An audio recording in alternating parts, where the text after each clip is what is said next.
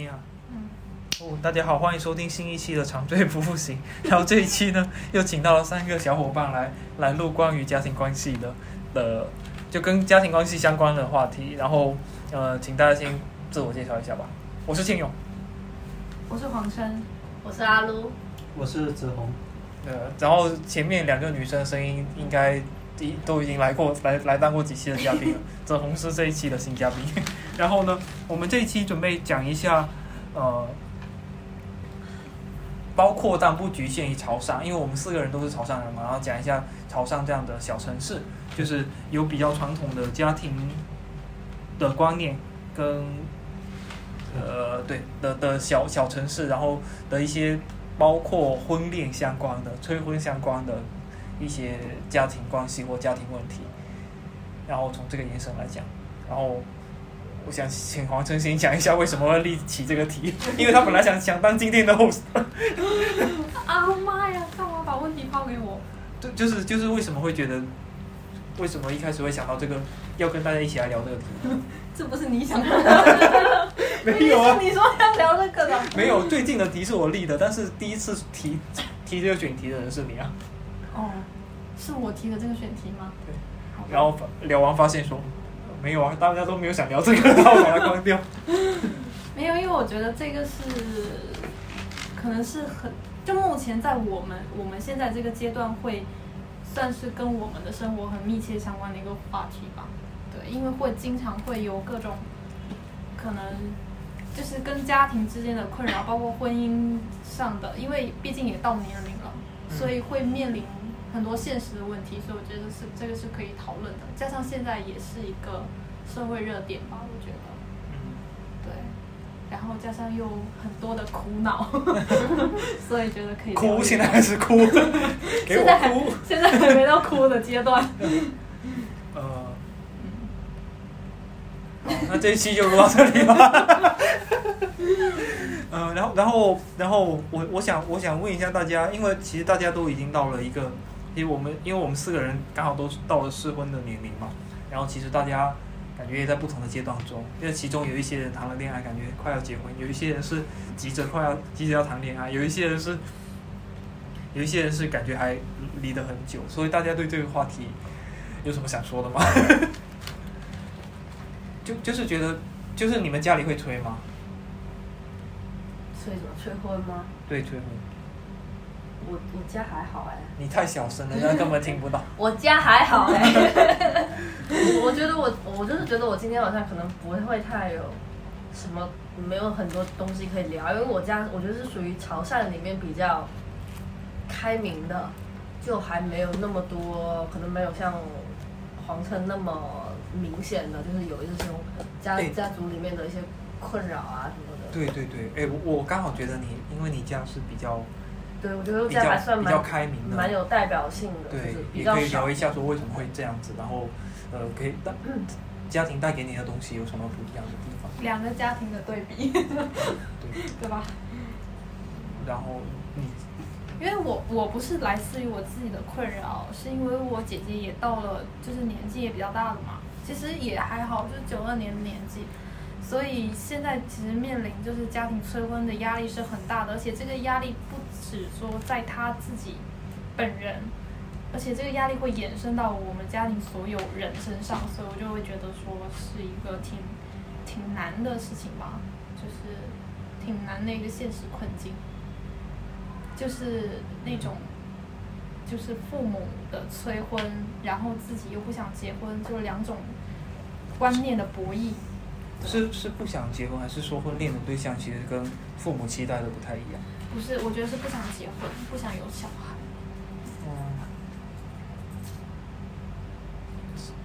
要这个要现在就展开聊这种话题吗？先先先请泽宏宇说一下吧。就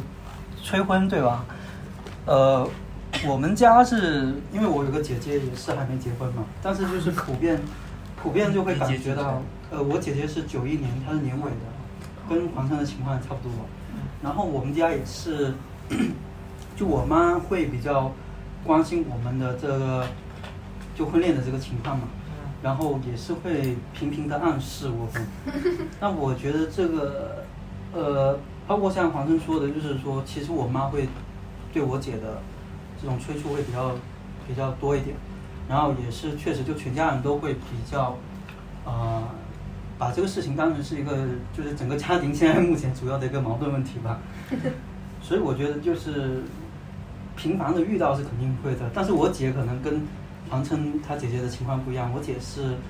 她也有在找她想要的这个对象，但是她找到的。她找的这个要求的条件跟我爸妈他们要求的条件就是相相差区别会特别大，然后我呃就是周围的人会不断的对他说你的要求太高了，就是当你找不到的时候，所有的人都会说你的要求太高了，嗯，但他现在还没有找到，哦，对，然后他自己也会，现在他也会承认说啊是不是我自己的要求太高了。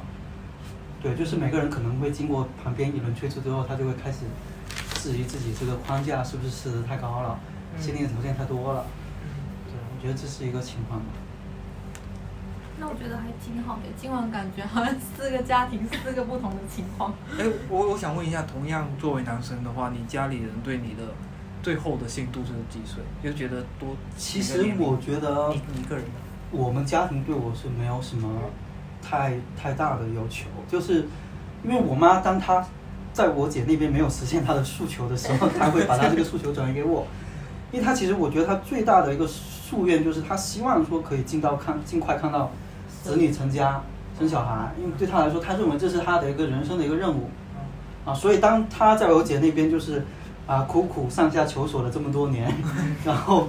还这么渺茫的时候，他肯定是会转移到他的这个。可能觉得我这边比较容易实现，因为我是比较开放，我是比较想结婚的。我觉得家庭是对一个人来说很重要的，所以他会会要求我。那但如果说真的说有年龄的话，我觉得三十五我都觉得他们不会有意见。但是前提是我姐现在还没结婚，所以他们会会有一部分的压力会转移到我这边，会希望我说也能哎尽快找一个女朋友啊，对吧？然后看如果在在某些情况下，或者你先结婚先有小孩也是蛮好的这样子。我我家里的情况是，也是家里会旁敲侧击一下，然后顺便说一下，我们的年龄大概都在二十六、二十七这样子。然后我我也是有个姐姐，然后我姐姐也是九一年的，那我姐已经生小孩了。我姐就是非常标准的那种，在合适的年龄做合适的事情，就是她就是她就是刚毕业就结结结婚，然后有小孩，然后呢。就所以其实也是分散了我家人一部分的注意力在这个小孩身上。那那我好奇问一下，你觉得你姐的生活的这种幸福度，你觉得她会比身边的我们现在在座的其他女生，或者说其他的九一年未婚的女生，你会觉得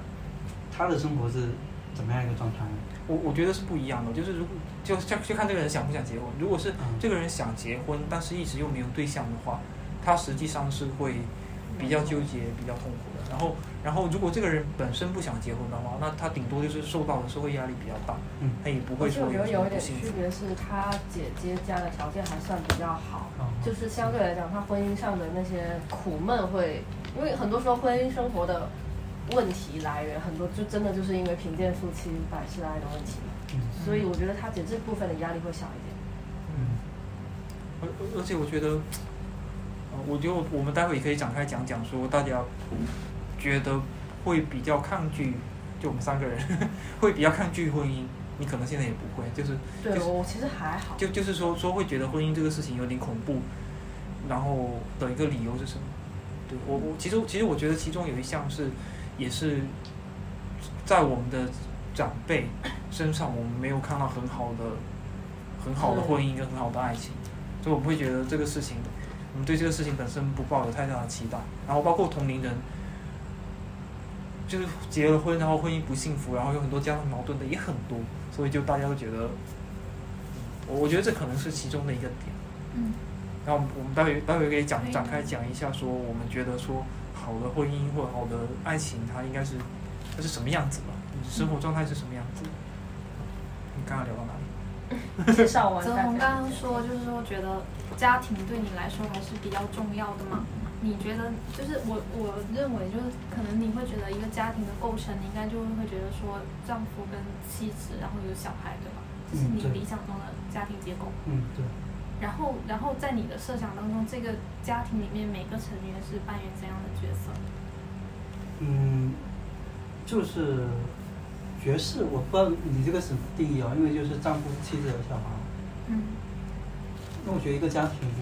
爵士。你觉得你你的设想里面跟朝上那种传统的家庭结构会有不一样的地方吗？啊，肯定是不一样的。如果你说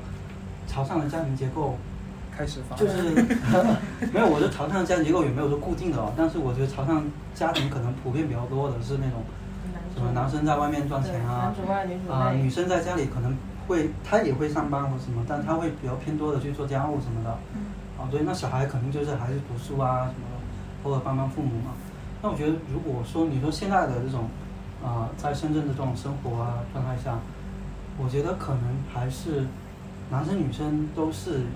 自己有自己的事业，而且自己相互的事业都非常重要。嗯。而且在这种条件下，你要看谁的能力比较强，谁有更好的发展前景。真的吗？我觉得不一定哦。哦，我觉得是肯定是这样子，就是你一个家庭，我觉得要达到最优解，就是你要每个人都发挥自己最。那你能忍受，就是说，也不是不能叫忍，就是你能不能接受，说以后你的妻子就是可能赚的比你多？然后他可能主外多一点，你主内多一点的。呃，我是觉得这个是一个特别好的事情。那你会觉得小孩是必要、必必要的吗？就是在你。我觉得就是，在我目前来看，我认为小孩是一个，就是我可能说比较自私哦。对于我来说，是一个完整的一个状态。就我就觉得说，有个小孩是一个完整的状态，完整的家庭。他好怕说错，他前面还要加一个可能自私一点。对，因为因为确实，因为这里有两个女权。对对对，因为生小孩这个事不是我自己能决定的。因为我之所以会问这个问题，就是会觉得说，一个就是说传统的那种家庭的的结构，其实就是说，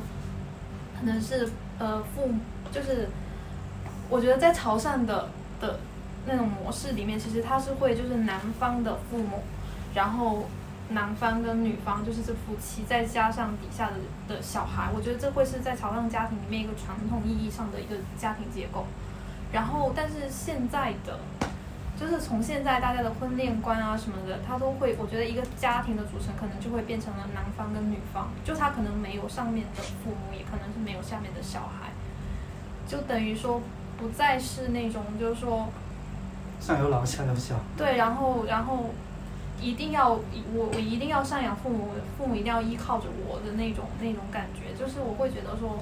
现在的家庭结构跟以前的家庭结构可能会产生一种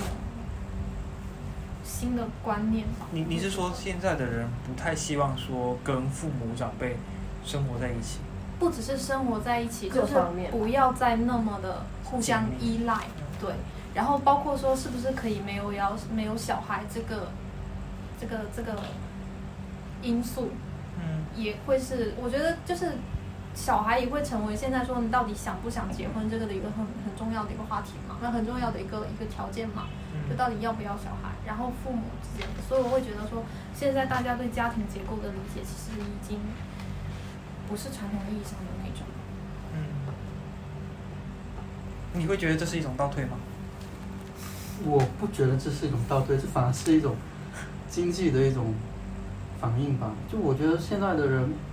就他经济发展到一定程度吧，可能就是整个社会资源的这种比较激烈的这种竞争，会导致说你有一些思想上的改变嘛。这这这可能就是跟我们经济社会的一个一个反应而已。就可能有些人他传统观念都强一点，他可能会受这种观念的影响，会比较比较大。啊，但实际上你说任何一个人，包括我，比如说，可能以前潮汕人会讲，确实就是说，呃，多子多福会有这种概念。但是你说到了我们现在这一代，就你这种经济，包括说你现在的这种生活条件，呃，这种养老的这种保障，你可能就不会再有这么强的这种概念。比如说我要生多少个小孩，可能你觉得有一个小孩就已经足够了。我觉得这反而是一种就是，我不能说这种是进步还是一种退步吧。那我只能说它反映了。我们当下的整个社会的一个经济的一个情况，因为因为我觉得说，就是父母其实他们会催婚的某一个因素也是因为，就他们对这种传统的家庭结构，他们是有，就是他们是跳不出这个圈的。他们认为是一定要你你一个人你一定要一定要成家，然后你一定要小孩，你有你的责任跟义务，所以他们会催促你在合适的时间去做这个事情。嗯，这也是就是其实父母会催婚的一个一个很重要的一个因素，我觉得。呃，这里我补充一个，就是就是有一个观念，它的就是叫做范式哦，就是模范的范，形式的式，就是很多人他其实会活在自己的一种呃公式或者说这种这种样式里面，就是比如说我们的父母他确实就是经历过结婚生小孩把我们养育大，所以在他们的那种价值观念里面，他们觉得一个完整的一个人生，一个完整的一个啊、一一段生活就必须是结婚生小孩，所以我觉得每个人有他自己的一个生活的一个方式，然后呢，其实我们也是在探讨说，就或者在探索我们自己生活的一种模式，所以我们跟父母经历的最大的不同是，可能我们的父母他是跟我们生活的年代，他们当时的经济条件，包括他们当时社会的这种开放程度不一样，然后我们现在在大城市里面这样子一个人在啊、工作啊赚钱啊，然后呃一个人，比如说我们一个人就住一间间房，然后什么的，这样子可能就每个人的范式是不一样，所以我觉得就是就是父母的这种催促我是可以理解。嗯，父母的的催，就是你刚刚提到，就是父母他可能是基于说他们自己，他们自己所经历的那种人生阶段是这样子过来，所以他们认为人生就应该是那样子去过来的嘛。对，那你你觉得父母催婚其实更多的因素是因为什么？是因为因为他们觉得，就是说他们他们催婚到底是说在担心子女以后呃过得不好，还是说他们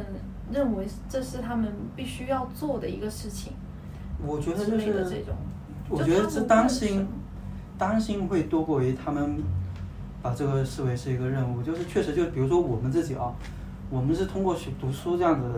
走到这个大城市的，所以我们可能自己也会有自己的方式，我们会认为说，啊，通过读书，然后考到一个好大学，出来找一份好工作，这是我们的一个方式。那我们的父母可能会觉得，就是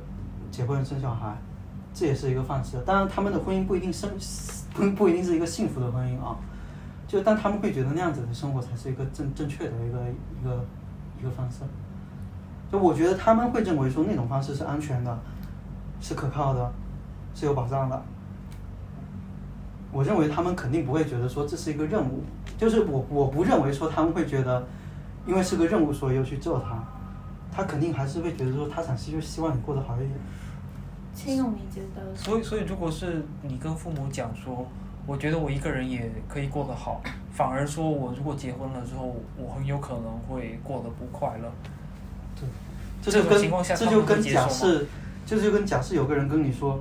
我不读我不读大学，我不读书也能过得很好。其实我觉得是类类似于一种一种感觉嗯啊。这个时候你肯定就是，我觉得这个时候你去跟父母争论呢，就是反正观念的冲突肯定是会产生的，嗯对吧，就是你不可避免。但它也有可能来自于就是社会的压力，就是周遭的一些家族的一些观念的这种对，因因为我我我生我我之前就是在农村生活嘛，然后呃，大家其实也会讲说村里的哪一个人他没有结婚，大家就会觉得那个人有一点点颠颠的，就感觉那个人有点不太正常，然后然后反正大家也会拿这个点来嘲笑他，然后也也会觉得说。他可能是因为过去有这种情况，要么就是不够有钱，娶不起老婆，就男的啊，娶不起老婆，然后或者就是，或者是就确实是有一些什么残障，嗯才会导致到说他后面就一直没有结婚，一直是一个人的状态。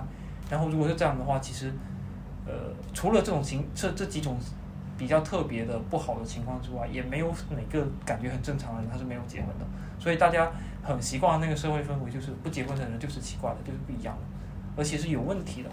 他不是那种特立独行，他就是有问题，所以会把这个就就像你刚刚说的方式去蔓延到自己的下一代，就会觉得觉得说，如果你不结婚，你就是有问题，而而他不是觉得说这事情会让你不幸福还是怎么样，就我觉得也有也有一大部分就是他觉得你有问题，就这样说。陈露，你呢？你是生活在城市城市里的小孩，而且我觉得，因为你会听到这种闲言闲语吗？会，肯定是陈露的妈妈应该是能够接受他不结婚这件事情。对，我我觉得，我我觉得首先一个是，就是你刚刚说的范式这个问题，我还挺认可。我觉得人很容易就是从自己的一些经验去推导他人的的生活嘛。像我觉得，在我我。因为我们家有一个很重要的分节点，就是我阿姨去世这个事情。就我觉得，哎，我阿姨去世这个事情，对我们整个家人的观念转变特别大。就是对我觉得，在前面他们都是还蛮传统的潮汕家庭，就可能觉得你就去结婚生小孩是正常的这种日子，他不会说催你啊。那他也会觉得说这是一个正常的生活。但是的确是，就是我阿姨去世这件事情，我觉得会让他们觉得，可能真的有意识到说，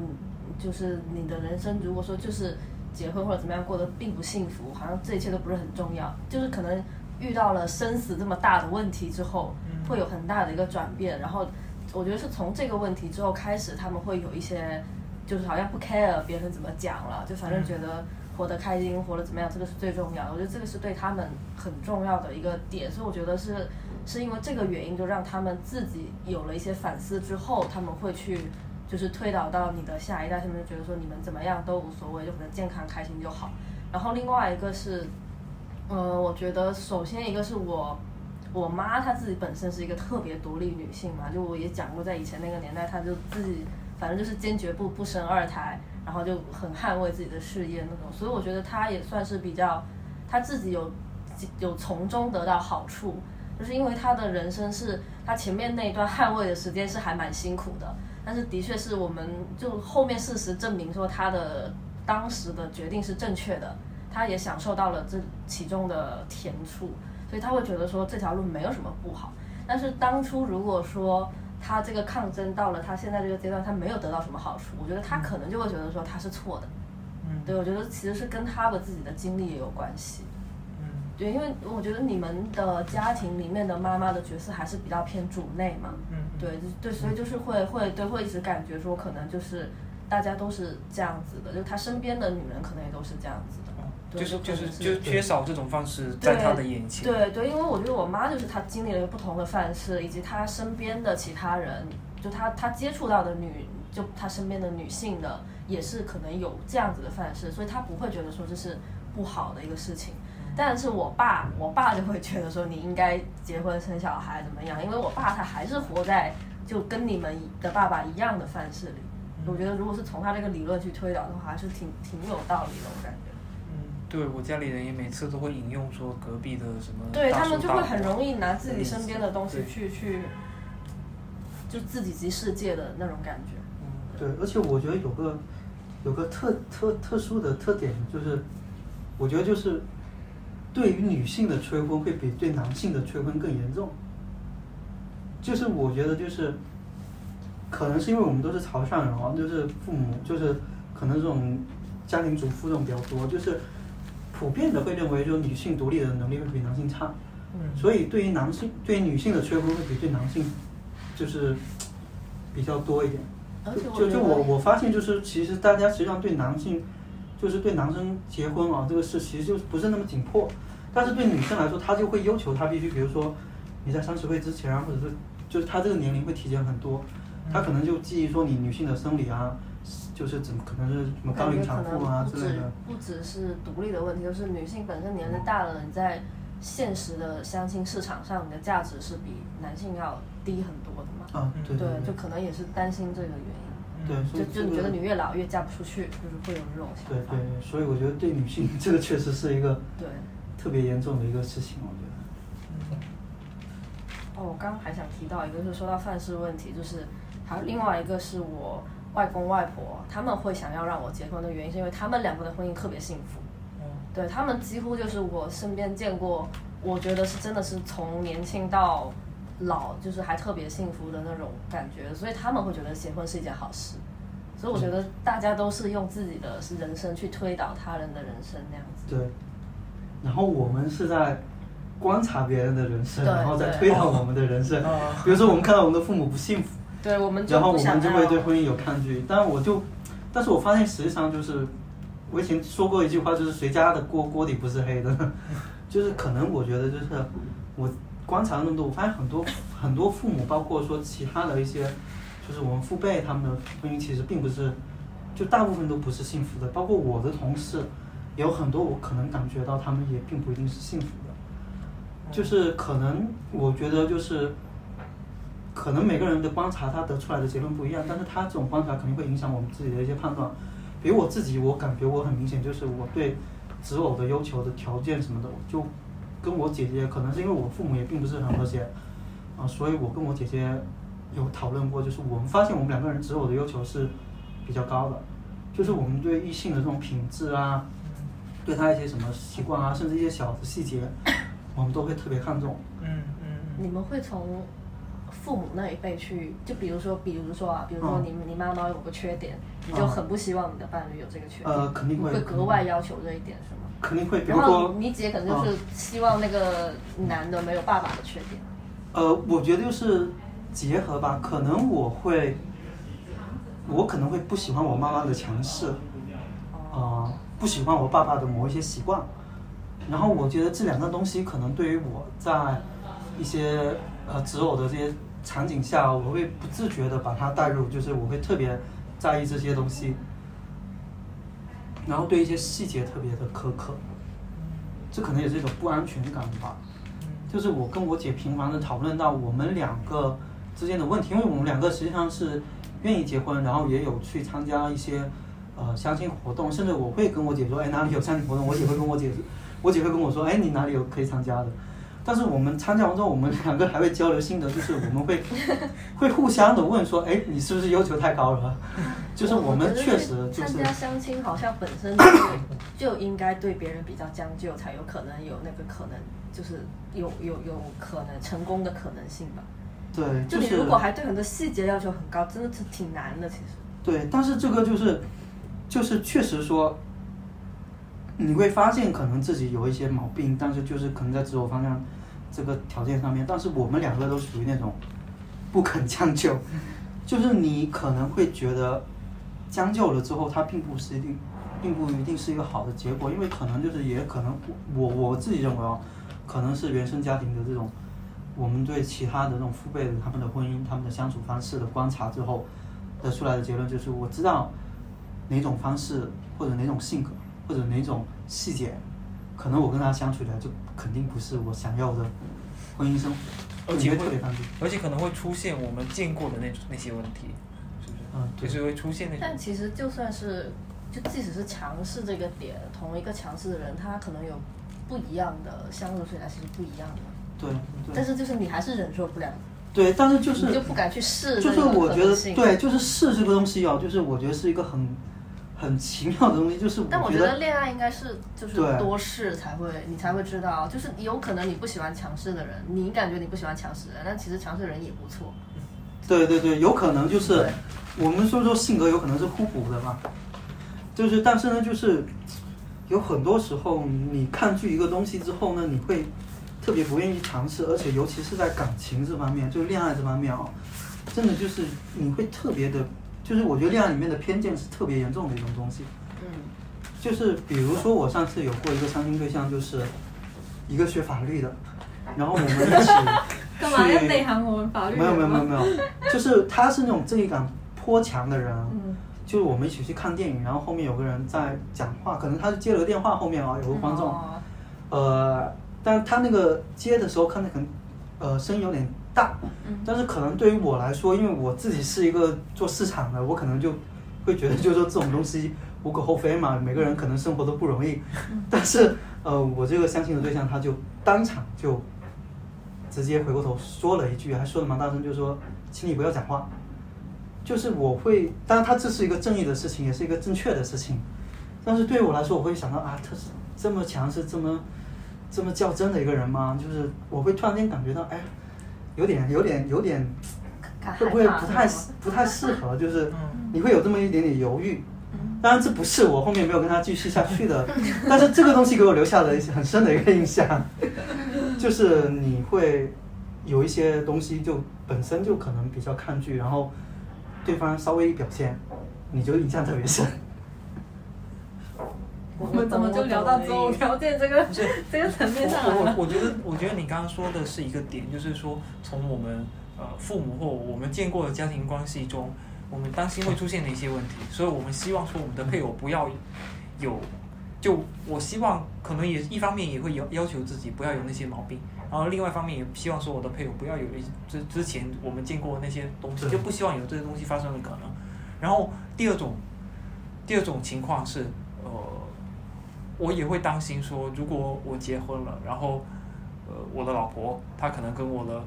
爸爸妈妈有可能会有一些矛盾，那个东西我我比较希望说是我将来的对对象去，就在我找他的时候，就希望说规避掉其中一些问题，就比如说我父母他对我的对象是有一些硬性的要求，然后我就想说，那为了让这件事情更简单一点，不符合这些要求的，我就直接先 pass 掉了，哦因为当将要不然将来可能会出现很多很多的麻烦。对，就就是就是在这方面就是觉突得说，然懂了你们为什么会单身。对，就是就是就是第一第一方面的话，对，第一方面要要去规避规避说以前有的问题，第二方面就是新找来的这个人，他要跟我原来的家庭不要有太强的矛盾，要不然也很麻烦。但是谈恋爱的时候就需要想到这些嘛。就我发现就是就是现在就是可能，我可能就是我发现大家在择偶的时候，反而就是我觉得有一个概念就避嫌，反而我们好像强调就是一直就避开那些避开那些什么，嗯就是会避开那些什么毛病啊、缺点啊什么的，我们会强调说避开什么，但实际上你问他说你想要什么，他又回答不出来。其实我觉得这是最大的一个问题吧，现在那。我觉得可以恋谈恋爱，不要不要，就我可能跟你们不太一样啊，我只有硬性上就是可能人品上不要有太大问题，但什么性格我无所谓。嗯，其 实我好我好我 我好 open，因为我感觉人的性格，就就算是强势人，他也是不一样的东西啦。嗯就对，嗯而且我我一直都觉得结婚之前一定要多试几次，嗯你你才会知道你自己是什么样的人，喜欢什么样的人，你自己是什么样的人。嗯这可能就是我从高中到大学都没有停止过谈恋爱。我我我觉我觉得还有还就是讲到这里的话，我觉得还有还有另外一个点，就是说啊，我刚想说什么？我们是不是偏题了呀？我觉得就是就刚刚有有有谈到一个话题，就是说这个方式嘛，然后父母他可能因为就是认为说可能人生固定有这个方式之后，他觉得人生就应该是这么样去过，那他。就是一旦你脱离了这个方式，就刚前我们讲的嘛，就是会觉得说你这个人好像是有问题的。那父母到底在意的是是别人，就是社会上对你这个小孩不结婚，然后会认为你有问题，就是对小孩之间的评价有，就是就父母担心的是对别的社会对小孩的评价不友好，还是说是对自己的评价不友好？因为我我之所以会想讨论这个话题，是因为就在我们家一个比较比较，我觉得就是很真，确实就是这样的一个因素，就是在于说，呃，父母逼婚是担心外界评论他们，而不是担心外界评论他们的小孩。我觉得这是这个因素，就他们担心的其实是自己的社会评价，而不是担心小孩的社会评价问题。所以我会觉得说，如果是基于这个点去催婚的话，其实我会觉得父母挺自私的。嗯嗯我觉得应该大，其实大，我觉得应该百分之五十五十的都是，就是一半是怕别人说自己，一半是才是担心做怕小朋友吧。我会觉得说，到底父母催婚是在是在焦虑什么问题？就是说，他的焦虑说小孩以后一个人过过不好，还是说焦虑说别人社会评价自己，还是说到底觉得说这就是因为毕竟就是传统就是父母之命嘛，会觉得说这这个就是自己要帮小孩完成的任务。那他没有结婚的话，就等于我人生的这一趴我没有完成。就是父母到底是在担心什么才去催婚这个事情？我觉得潮汕的话，就是他评价他自己的那部分占的还蛮重，比比其他省对可能会更重一对点。，其实其实我有试探性的问过我家里的人啊，然后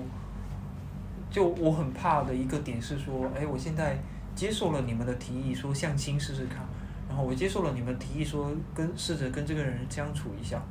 然后接下来就会有源源不断的说先结婚，然后生小孩。哎，结婚这个事情我还没想清楚，但是生小孩那个事情就更远了，所以我就怕这个事情一步一步这样子下去。然后我就有一次试探性的问我家人说：“你们现在一直在想这个问题，那如果以后我觉得我不生小孩的话，就结了婚，但是我不想不想生小孩的话，你们会怎么看呢？”然后我妈就直接跟我说，她想不到那么远，她就跟我说：“嗯，如果你有你结婚了，然后你老婆会管着你。”那到时候你们要不要生小孩？生小孩这个事还真不让你自己做决定，对他对对，他就他就他就对他就说到这个这个点上面，然后其实我觉得就是可以刚好回应你那个点，就是说呃，可能结婚就我结婚这个事情，我幸不幸福这个事情，他们会很他们会介意，但是呃有另外的一个很大的部分是他们觉得说这个事情是他们的任务，他们要帮我去完成。然后还有就是，但是我还是想回到那个评价那个事情上来讲啊，就是我只能说就是，人是一个社会，就是人是社会关系的总和嘛，就是人还是要在社会中找到他自己的定位，找到他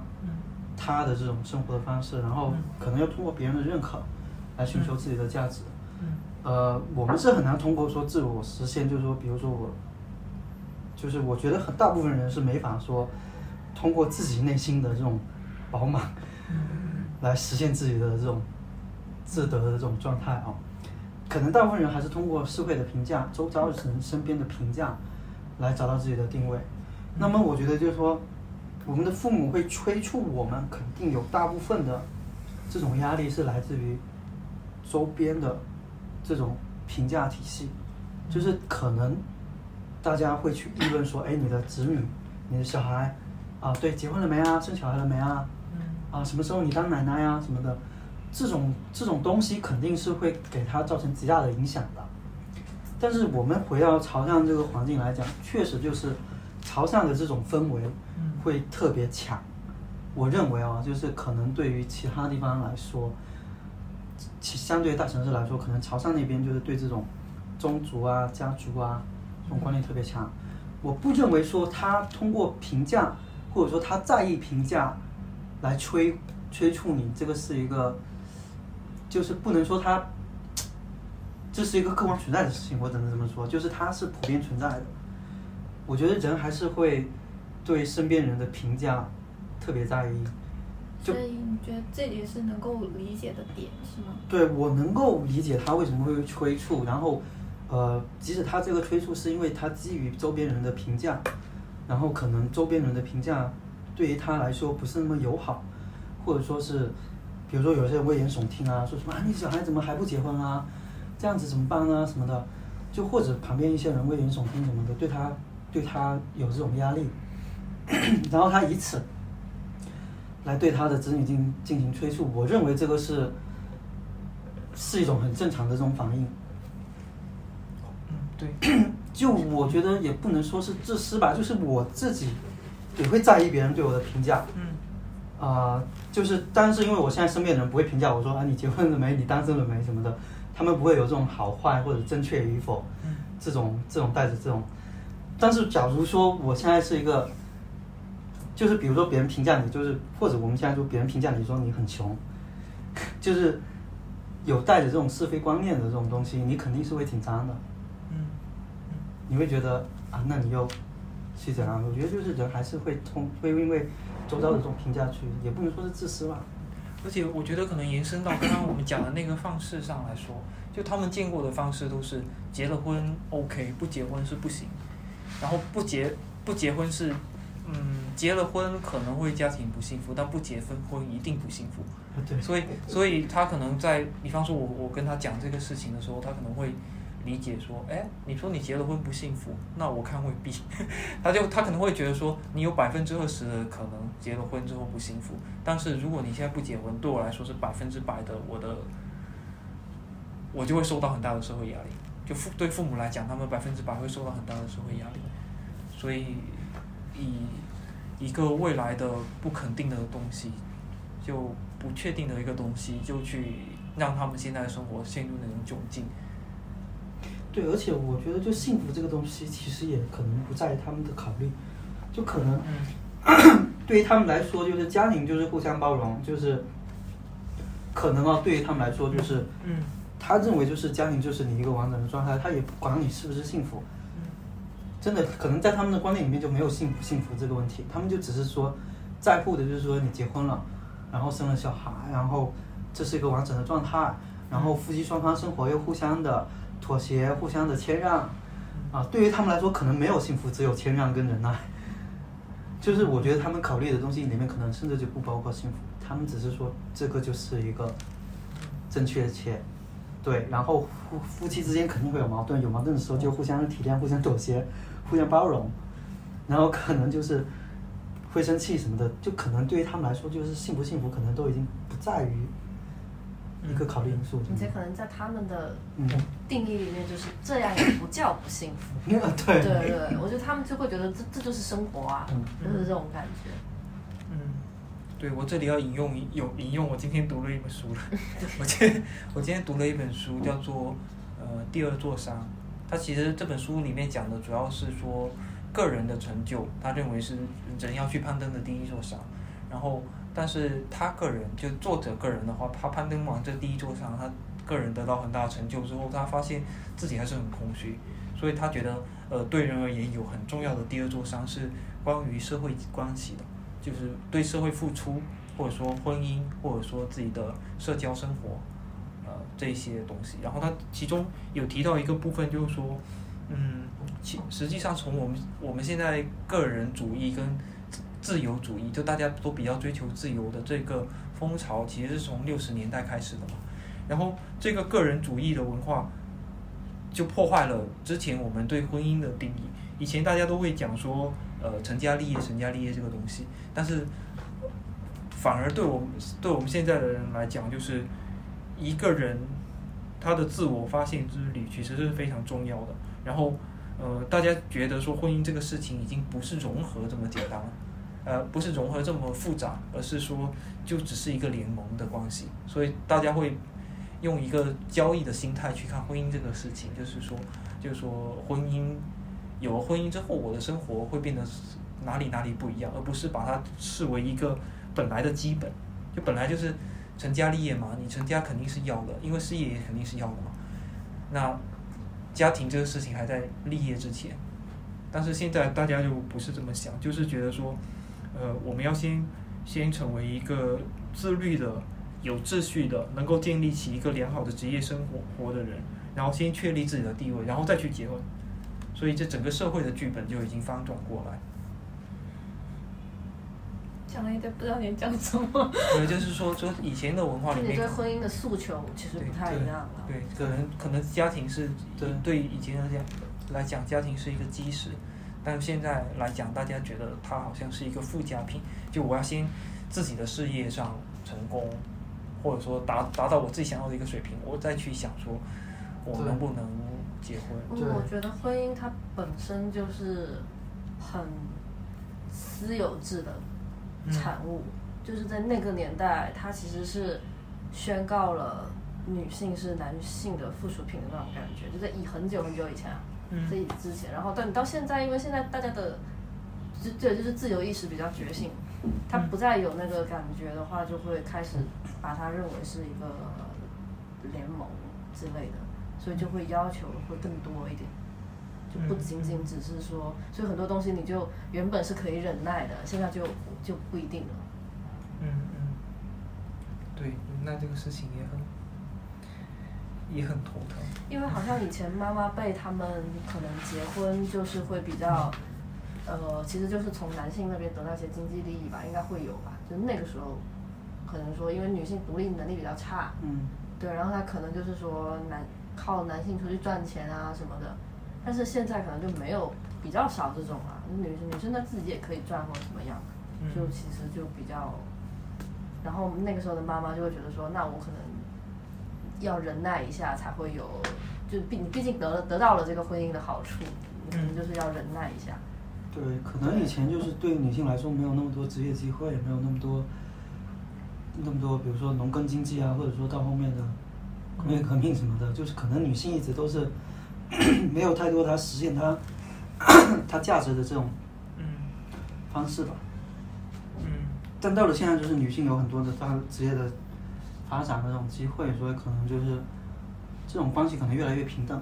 嗯就在夫妻生活中，可能就大家就是一个联盟的关系，嗯甚至于就是说，比如说女性赚的比较多，那男性也可能成为附属品，也有可能。嗯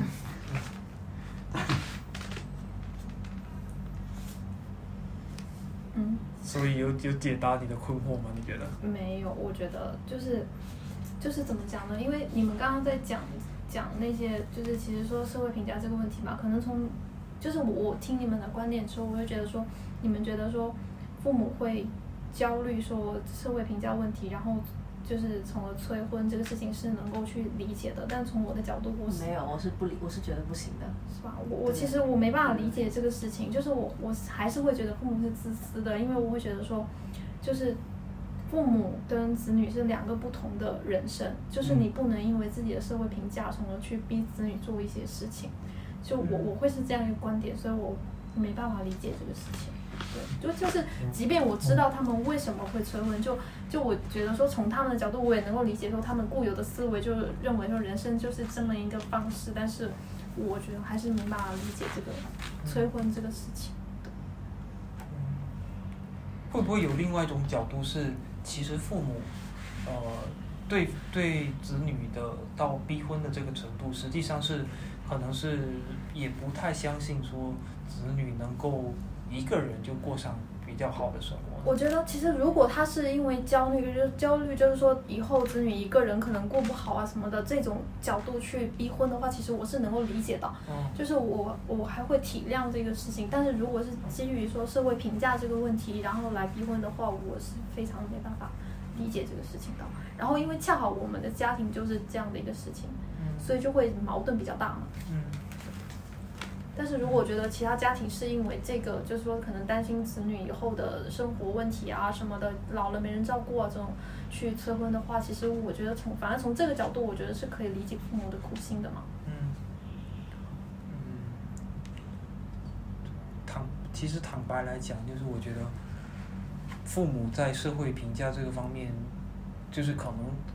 他们的理解跟我们的角度还不太一样。就我以我我家里的例子，就是我妈其实她呃在家庭关系里面，就是亲戚关系里面，一直是一个很忍让的角度，就是忍让自己的，就比方说我我姑姑，然后我老姨，反正就是所有的亲戚，然后我姨，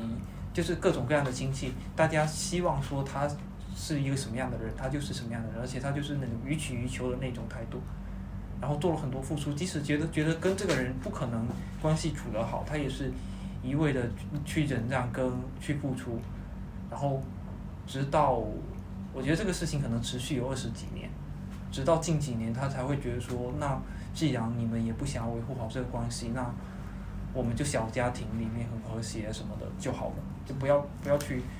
不要去一直在这个事情上面去忍让，因为其实有有很多的家庭，他可能就是你给的越多，他就是越越会变本加厉的要求你，所以所以这个事情，我觉得对他们来讲也是社会评价里面的，她作为一个媳妇或作为一个女人去融合好整个家庭的关，整个大家族的关系的一个很重要的要求，但就是社会会评价她，呃，是不是一个小媳妇，就是她能不能把这个事情做好，所以这个有这在这个方面，他对自己的要求很多，所以他做了二十几年这个事情，所以我我觉得可能在社会评价这方面的话，他们看的真真的是比我们重很多，即使他觉得他很不喜欢这个人，他也很愿意，他也也只能去跟这个人处好关系。而且可能在父到父母到现在这个年龄来讲，就是他除了社会评价这一项是他能够凭自己的能力去改变之外，其他东西他基本上不太有可能性再去，比如说别人说他没钱，他到他这个年龄跟能力，他已经很难再去说我通过自己的努力去去赚到很多钱。嗯但是社会评价，比如说别人说你的孩子没有结婚，这个是他唯一有能力能去左右的事情，所以他可能还是会想要通过这个东西去证明说自己的，就他至少还能掌控一下这个这一点东西，对吧？人是很怕脱离某个东西，就是你没有办法掌控的。嗯我觉得可能从父母角度，他现在只剩下这个地方，他是可以去发力的了。就哦，对，对，你就你这么这个角度去想，会感觉好像父母也挺，其实也挺可悲的，就是对，就是就是可能到了这个年龄，我现在也只有一种方式让我对过上正常的跟别人一样对，因。为其实你可以看很多，比如说像大城市这些比较就一直还活跃在自己的事业的爸妈，很就好像比较少会去关那么多的精力去放在小就是孩子的，他可能自己有自己的事业嘛，他也忙得要死，或者说嗯或者说你你就算觉得我我想我的孩子不结婚，但是我自己能去打拼我自己的事业，我自己有另外一个东西是他的安全地带，嗯就就就他可能就会有另外一个，但我们那边的爸妈，我觉得是比较难了，到这个年龄的这样。对，因为你就潮汕的那种宗宗族关系啊，那种氛围啊，就这种东西是不可避免的。嗯然后，但是这种东西就是说，我觉得是能理解，嗯能理解是什么呢？就是说，就是说，不是说支持，只是说能理解。嗯，就是说，我觉得不至于因为这些东西去跟父母起太大的争执。就是比如说，你是因为他的动因去跟他起争执，我觉得就没有必要。就是，但是你基你是反对催婚，或者说反反对结婚这个事情，你可以因为这个事情去跟他嗯有不同的观点，但是你因为他的动因嗯而去对于他有太多的那种苛求或者太多的争执，我是觉得就嗯，主要是。可能是就是我之前跟你讲，就是你要去，就你们这个事情其实是无解的，因为他思维人的思维是很难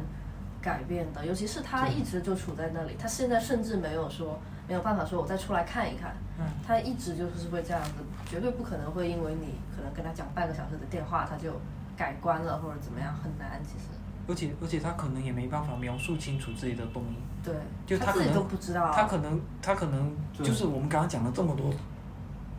这么多问题，都是困扰他们的，但是他们会跟你讲的可能是就说，我觉得我很丢脸，因为这个东西是最最让他每天都困扰的，但是他担心你不幸福或什么的话，他可能就是三更半夜担心一下，但是他觉得很丢脸这个事情，我觉得可能是一直贯穿着的，包括他所有的社交生活，因为父母到了那个年龄，在潮汕的家庭里面，很多都是要帮忙带孙子啊。然后他如果社交圈圈里大家都在带孙子，他自己也会觉得说，我好像就不正常了，对好像是我的我的子女让我变成了一个不正常的人。但是对我发现就是我妈催，就是很大原因就是周围的人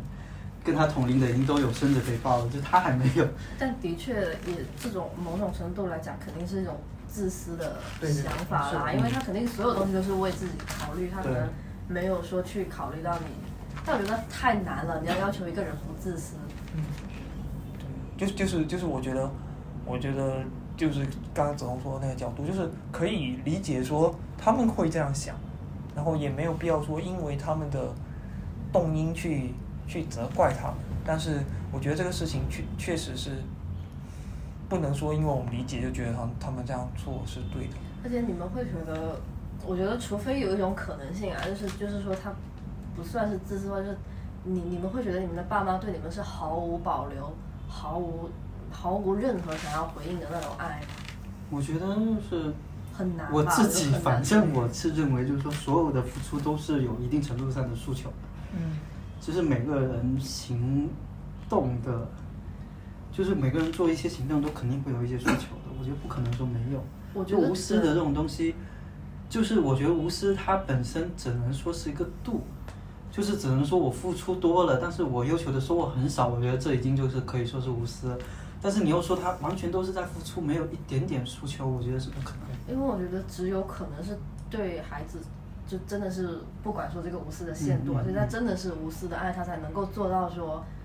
呃，就跟着你一个人去对抗整个世界的成见，嗯就很难，才会那么护短。就除非你的父母真的是对你非常非常的，就还挺少的吧，我感觉没有到那种程度。除非他自己的生活的方式，就是很、对对吧？就对是就是他很独立，然后他认为这个很 OK，哦没问题。那那就是我嘛，因为我的小孩很优秀，对未来绝对是可以披荆斩棘、独当一面，嗯。对吧？那有可能我我觉我觉得刚刚说的这种无私的爱，为什么觉得很难实现？是我觉得很多的家庭，很多的父母对自己的小孩的爱，是因为他是我的小孩，所以我爱他，对，他并而不是是因为他是他。我觉我觉得这个这个对对对的就他爱是自己所有的东西嘛，对对对对他并不是因为你你这个独立的人去爱你，对，所以这个这个点也是我觉得，因为他如果把你当成一个独立人去爱，他就会尊重你所有的想法什么的，就不会把对他正是因为他觉得你是他的私有物，你怎么还能够不听我的话，才会有这种对要，求。就是一种家庭纽带，就是我不仅希望我自己能获得正面的社会评价，我还希望我姐、希望我爸、希望我妈也能获得正面的这些社会的评对，因价。为你默认的把对自己就放在家庭那个框，架对，捆绑你捆绑起来了嘛。就即使你自己很成功，你的家庭不 OK，你也会觉得你自己还是不 OK。对对嗯对对，我之前还跟我姐讨论过，就是说，就说因为你是我的姐，所以我对你会有所期待。就是就是，如果有一天你去做一些啊、呃不合法不合规的事，我肯定也会因此会觉得说是不 OK 的，就是因为就是因为你是我姐这个关系，嗯。并不是说因为你这个人我对你有怎么怎么着，其实很很很浅显，就是因为你是我姐，就所以我会对你有一些期待。嗯，对，所以嗯，对你说。对，没有，就那天我在跟黄川聊到这个问题的时候，我就说我我我们两个就都很希望说人可以只是他自己，就他不不想不要是谁的女儿了，或者说不要是谁的姐姐怎么样，就如果是这样子是比较，这是我们两个都很希望的事情。嗯。我我曾经一度非常希望创建这个东西，但我不知道这个东西就我我所想的这种做法有没有用。就是你跟一个人共同去经历一个东西，他可能会因为共同的记忆，或者说呃其中的相处的过程，而对你这个人产生爱，而不仅仅是因为你们的关系。就但我不知道这个事情是不是有恋爱不就是这样子吗？嗯恋爱不就是你经历了很多共同经历对啊，然后你没有什么对你说恋爱吗？对啊，恋爱不就是这样吗？我不是我我说的是，如果是跟父母或者说跟家人，也是有这样子的。那很难，因为本身就有血缘在里面了，嗯，因因为我我现在排除掉这层关系的。我我很希望达达成那一点，是因为我我有时候回忆起以前的那些跟家人相处的画面，其实我脑海里是有一些零碎的瞬间的，就比如比如说中午，然后很热，就夏天的中午很热，然后我们家里就开空调，然后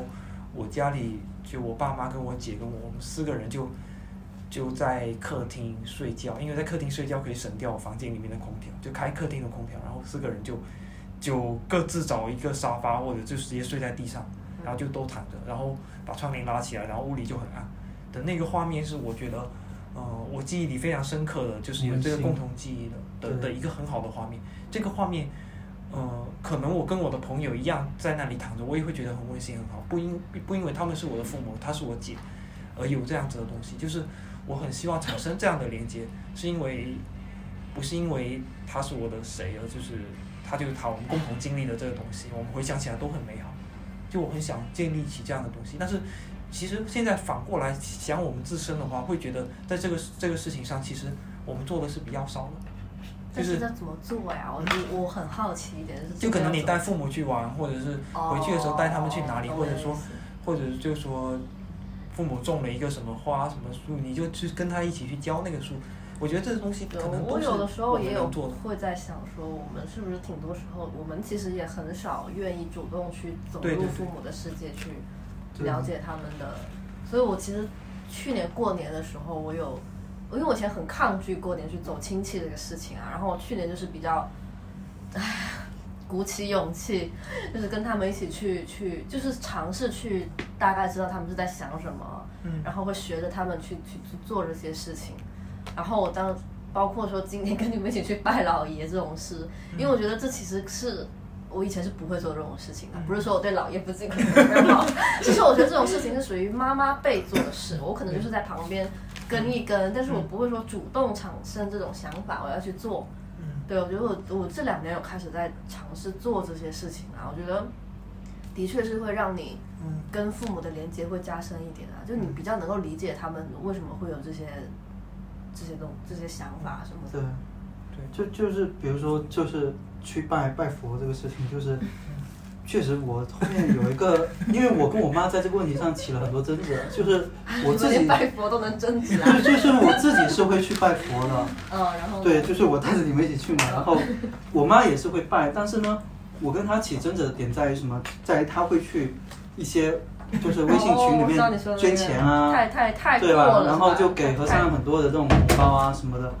就是我跟他会经常因为这些细小的点起争执，就是因为我觉得很多实际上网上有很多是骗人的嘛，我担心他被骗啊什么的。然后呢，但是后面我姐就是说了一句话，就刚刚陈露讲的一样，就是他们到了这个年龄，就是他们能做的事情太少，对他们没办法们，唯一能做的就是他们觉得，这个对在他们来，在在他们自己看来就是一种付出，就是他们觉得我去那边拜了一下，他觉得自己稍微心里安慰了一下他觉得这是我现在能为子女做的，可能就是他现在能做的一些事情嘛，就确实是有一种比较。比较无助的这种状态吧，就是实际上我觉得认为大部分的父母他还是还是会有这种比较这种到到到到了年纪到了一定的程度，他可能考虑的东西会比我们多很多，他想的东西会比我们现在想的东西多很多的，就他会特别关心说，就他忧虑忧郁的东西会特别多，因为那个时候他确实无能为力的东西也特别多。可能因为他就是对自己的人生已经比较无能为力了，所以他会希望孩子的人生能够多一些，尽早的走上比较好的路，他就会少一点，就避免他这种状况。实际上他们，实际上他们对我们的生活也越来越无能为力了。对啊就是，他掌控不了嗯我们对就是就是就是可能因为我们其实已经也读了很多年的书，然后他们其实可能他们有的见识，就是就像我我我想提到一个点，就是关于买基金的点，因为我家里我爸是会之前是一直有有买基金，但是他买基金的话就是有一个像基金经理那样的一个人，嗯然后那个那个人是帮他掌控他所有的那个东西，他自己其实是不懂的。嗯然后我研究了一会儿之后，我回去会跟他说，说你这这样操作，我觉得不太好，就是不能全都倚仗着他，因为他可能也有他自己的一些业绩要去达成，所以、嗯所以全都买他那种优先推荐的产品。对，就就不是很好，所以所以我会有一一些我自己的东西推推荐，然后看他的一些基金，我也是说这个收益我觉得不行，而且你年化下来算下来就没有多少。当时我爸爸是非常挫败的，他会他会一直跟我辩说，觉得他觉得这个东西挺好的，已经赚了多少钱了，但是实际上折算下来确实年化就是不怎么样。然后我在说这些点的时候，我意识到他非常的抗拒我聊这些，然后后来我也会有意识的，就是说，哎，那这个其实也还不错。不过如果也是一直是这样子的话，其实你也可以考虑把它卖掉。就是我会我会比较委婉的态度去讲，然后我觉得我姐夫在这一点就做得很好，他会意识到父母也有他们自己的需要，他们需要证明他们的存在，对对。因为很多东西他们都很无能为力，所以所以嗯有一些东西你确实不是很懂，你就去问他们，或者说就比如说像茶茶这种东西，就喝茶那些东西，我们肯肯定没他们懂，就说哎，这个这个茶是什么茶呀什么的，就是去问他们这些简单的问题，他们会就会觉得说，呃，可能对父母还是有用有帮助的，包括对。嗯，父母就是很需要，就是有一个地方他是比你厉害的，对你你需要给他那种认对认同，对有认认同感，对对对，尤其是男孩子跟自己的父亲之间很会有很微妙，对对很微妙的这种关系，就是到了某一个岁数之后，可能你自己的体能，呃，你自己的知识各方面都超过他了，那他还有什么东西在你这里而言是重要的？呃，让他来维持一个他是一个父亲，然后他能够引领你走向未来的那种感觉。对所以其实日常生活中，你在就是在父母面前还是要比较小朋友一点啊。然后你可能在某一些重大事情，你可以做决策，那你日常你还是就是多可能多依赖他们一点。对对对，对我就突然意识到，就是我之前跟我跟我妈妈关于那个拜佛的那个争执，就是她会特别强调，当我谈到这个问题的时候，她会特别强调说她绝对不会被骗，就她自己会特别敏感，就说我对于她这个这种质疑，她会认为说是比较冒犯到。那我后面发现就是跟我姐一起讨论这个事情，就是我姐开导我，就是说让我不要过分的去在意这个事情，因为他说他这个出发点也是好的嘛。那那后面呢，我们通过这样的方式，就比如说我平时呃做饭啊什么的，我就会打电话给他，问他说啊怎么做怎么做啊，那然后他就会很津津乐道就跟你说啊这个菜应该怎么炒啊，怎么怎么弄怎么弄好吃一点啊。那你慢慢的去给他一些请教他之后，他我发现就是他就是虽然我之前当面跟他讲说拜佛这个事情，他会有有抵抵触，但是后面通过另外的方式让他找到他一些他自己可以存在的这种感觉啊，就是包括我姐在家里会特别注意，就是她会夸我妈现在做的某个新的菜特别好吃，然后我妈就会慢慢的转移注意力。然后最近有个很搞笑的事情就是。我妈就只听到有一个佛友跟她讲说，去某个 寺庙拜佛，然后只要出一千二的这个红包，然后就特别灵，就拜完之后子女就能够找到他们幸福的姻缘。然后我妈就是她这一次就是不是说自己就是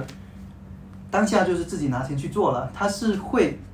跟我们沟通多之后，她是我姐我姐当时跟我说的，就是我妈以一种谦虚的、探讨的、试探的口吻。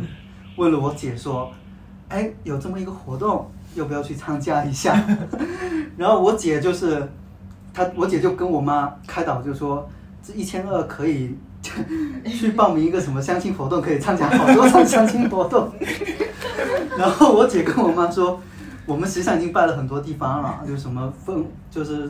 什么深圳的凤凰山啊，香港的什么黄大仙啊，都拜过了。”就跟我妈说，已经不是。就是说拜的问题啦，子女的这个事情抒情已经足够了。就我姐会跟他解释，就是说实际上不是拜的问题啦，佛祖已经知道我们这个事情了。现在主要的矛盾是我们的要求太高了。就是就是我发现，就他确实会转变，就是你会通过这种这种方式，你跟他多交流之后，让他从其他方面找到一种存在感。那他实际上某些原本跟你很争执的点，他可能还。稍微的愿意放一放，就是妥协一下，就确实我之前跟他硬就是很强硬的，就是说你拜你这个是被骗了，你这个给钱什么的都都被骗了，他就很反抗。但是你慢慢的其他方面让他沟通多了，然后大家聊得多了，他存在感多，他就是愿意。其实之前说的话，他还是有一部分听进去的。我是这么。所以可能你要。如果跟你爸沟通的时候，你应该自己主动每天发十个男的给他选，然后选十个都很差，然后他就很有认同感，说你看还是我选的好。就反其道，因为其实我其实从很久之前我就会意识到，就是父母他对自己就是是不是有价值、有存在感这个事情，他是很重视。所以其实很很包括你说就是家庭之间建立一些连接点，或者什么共同回忆这东西，其实我从很久之前就开始在做，甚至从初中开始我就会开一直在做这些事情。比如可能以前年纪比较小的时候，就会多希望家人之间有一些互动嘛，因为大家都知道我们家庭关系不是很好。就会希望，嗯，大家之间会有更多共同的一些就是活动或者是什么，然后就彼此的感情更加亲密一点。其实从以前都做过很多的努力，包括后面，其实我我们我们开始逐渐开始懂得更多东西之后，其实我们很多时候已经不需要父母来去教我们什么。但其实我还是会很，就是有很多时候我会去，就是就跟他们主动去聊一些。就比如说，我爸可能喜欢画，喜欢石那个石头啊、雕塑啊什么，就我会去去很，就虽然我其实对那些事情我真的不感兴趣，但我还是主动跟他聊，问说这些什么什么什么。然后我妈我也会跟他很多去聊很多东西，包括甚至是我事业上有时候可能遇到一些可能什么农村里面一些问题，比如宅基地啊什么，这些我根本不需要去去。问我爸的事情，我自己查都可以查得到，我还是会去问他一些事情，就是希望他能够从，就能够去去体会到他自己价值感，就会我希望他觉得说，他跟我之间他是一直能够给我输出东西的，然后我也是会依赖他，他不会孤独，就我一直会去做这样的事情，但是我现在不会做了，我累了，嗯，真的很累了，就我觉得说，就是家庭之间的这种。不和谐这种矛盾，它是没办法处理的。就是你做再多的努力，笑什么？真的，我觉得做做再多的努力，他都解决不了这个问题。然后，你你再让父母觉得说他很有很有存在感、很有价值感的时候，父母永远他会觉得说，我比你懂得多，你要听我的。所以这会让我现在这两年我已经很抗拒这个事情，不再做这些事情。所以是不是跟父母本身的性格也有关系？就如果你爸爸妈已经很强势了，对，你可能就要比较对，因为我以前会担心说，随着我们长大，他会觉得说我们越来越不需要他们了，然后我会担心他们有一种孤独感，然后我就会希望他们会觉得说我我一直需要他们，然后家里人也一直需要他们，但是久而久之，我就不想做这种事情。那那听着感觉你的父父亲还是比较强势的。对他很强势，对我妈是属于那种强势，但是，呃，后面就是慢慢的，我感觉她现在可能也是因为一个女性，就是到了这个时候啊，就更年期过后，可能她的那种强势的感觉就现在是不怎么会有了。所以我觉得这些问题就慢慢就可以聊到说，你到底为什么不想结婚这个事情，就是就是不想结婚这个事情，到底是因为就是我说的什么现在的这种大环境下的这种经济因素啊，就是然后女性刚刚你们提到的，就是女性在现在她有更多的独立、更多的自主选择权之后不想结婚。还是说，就其实从我的角度而言的话，我会觉得说我，我其实我以前不会抗拒婚姻，就是我会觉得说我也是应该要结婚的，我会觉得说我自己也是活在那个方式里面的，但现在我越来越不想结婚了，嗯就是甚至我会很极端的觉得说我就是不结婚了。这个事情，我觉得对于我而言最大的影响就是来自于父母这一边，就是刚才青龙也有提到过，就是说。父母他没有，就是我们从父母身上没有看到一个好的家庭模式，嗯，所以我觉得这会是造成不想结婚的一个重大理由。我觉得，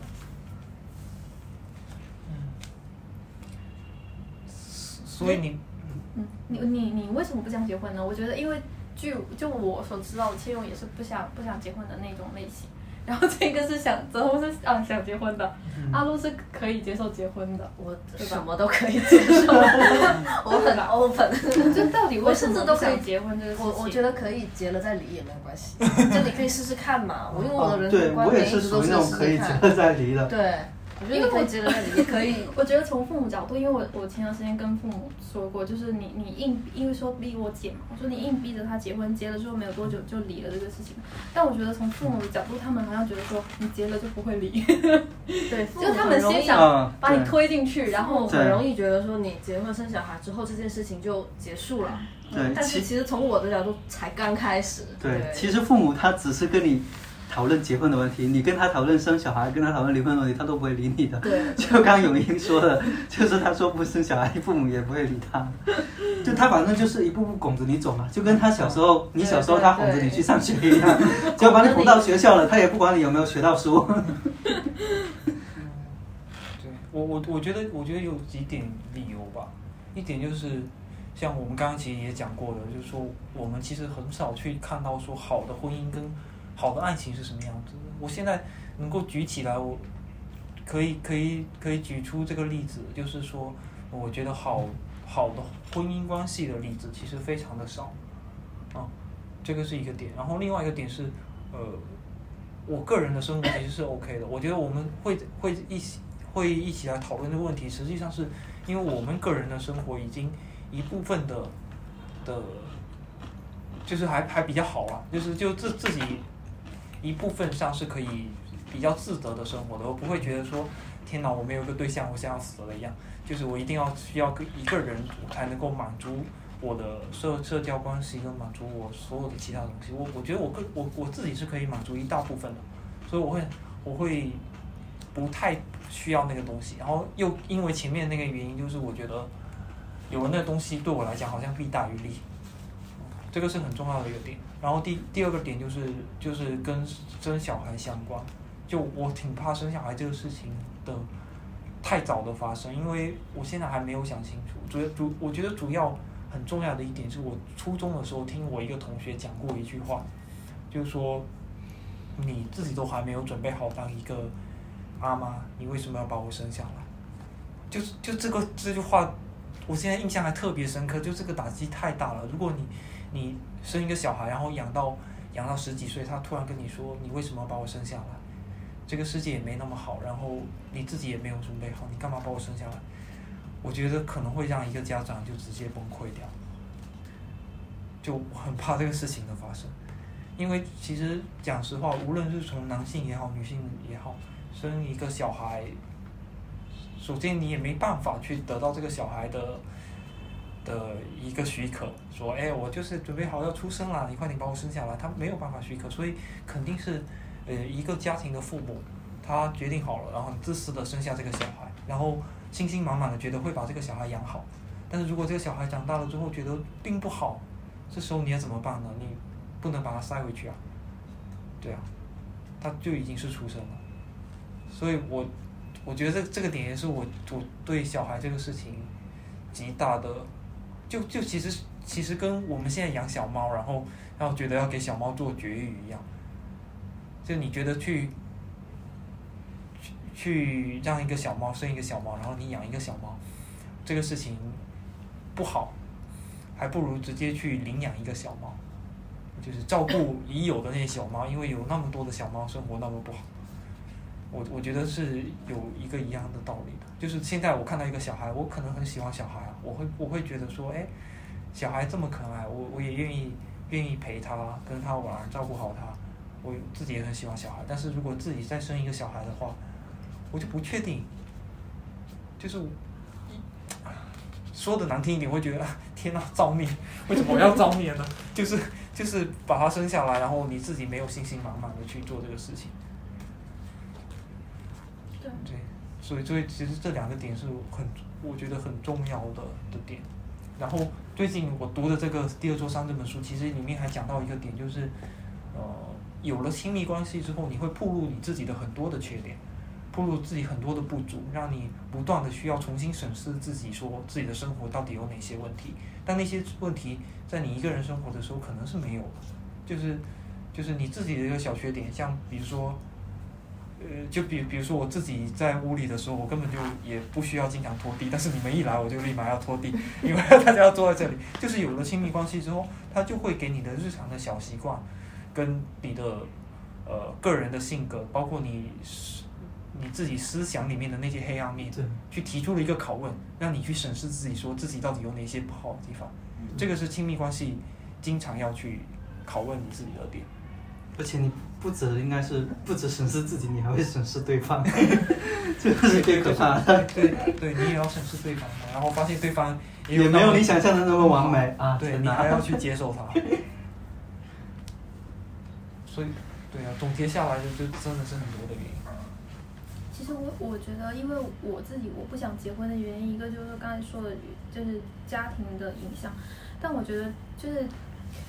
因为于我而言，就是说不想。结婚这个事情，然后因为你你看到了父母是怎么样去去过他们这一段人生的，加上就是说，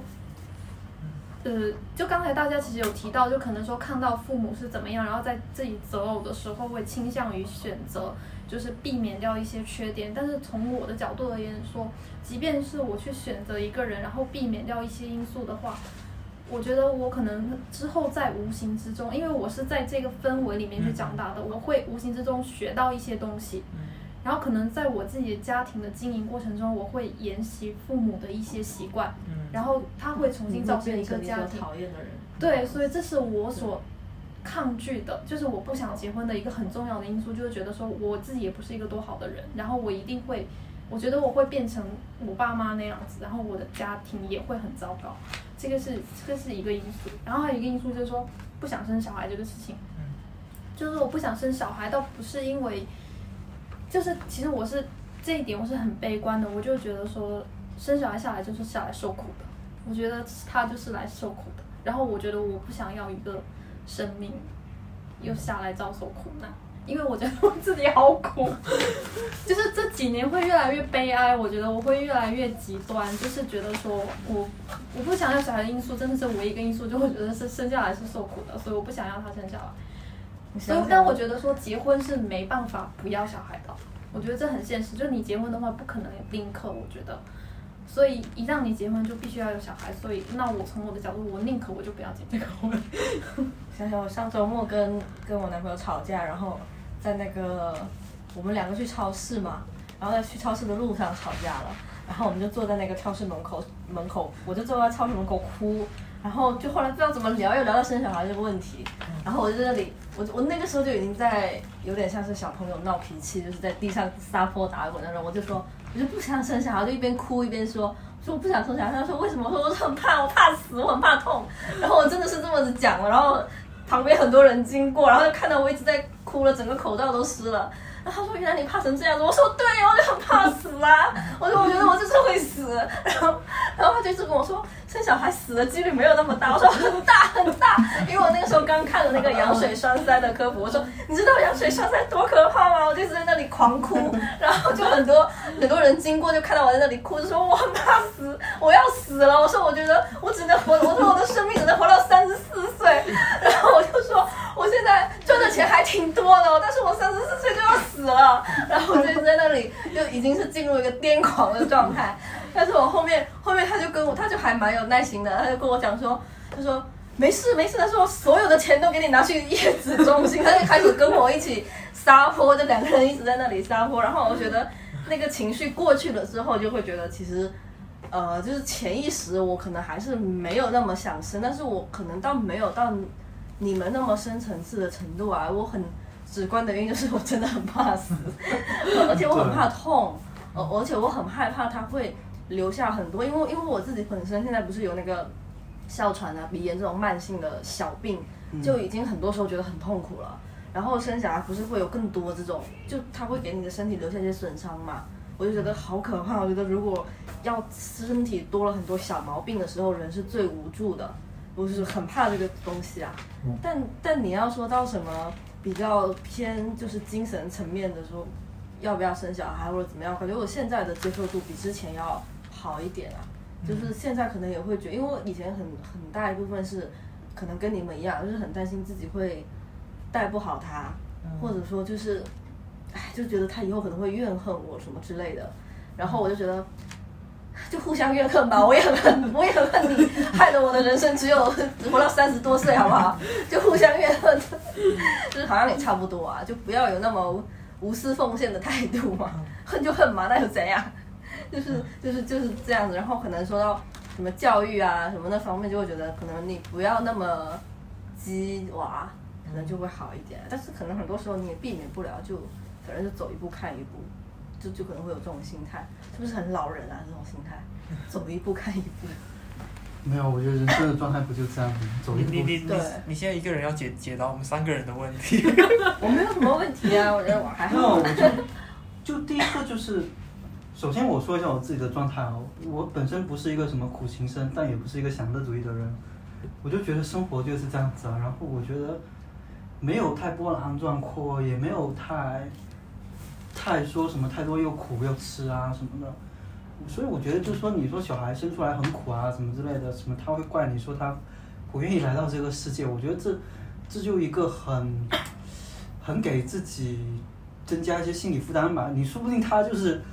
就是屁颠屁颠的一直 求着你说我要出来，我我我要来世界上，我要来享受什么的。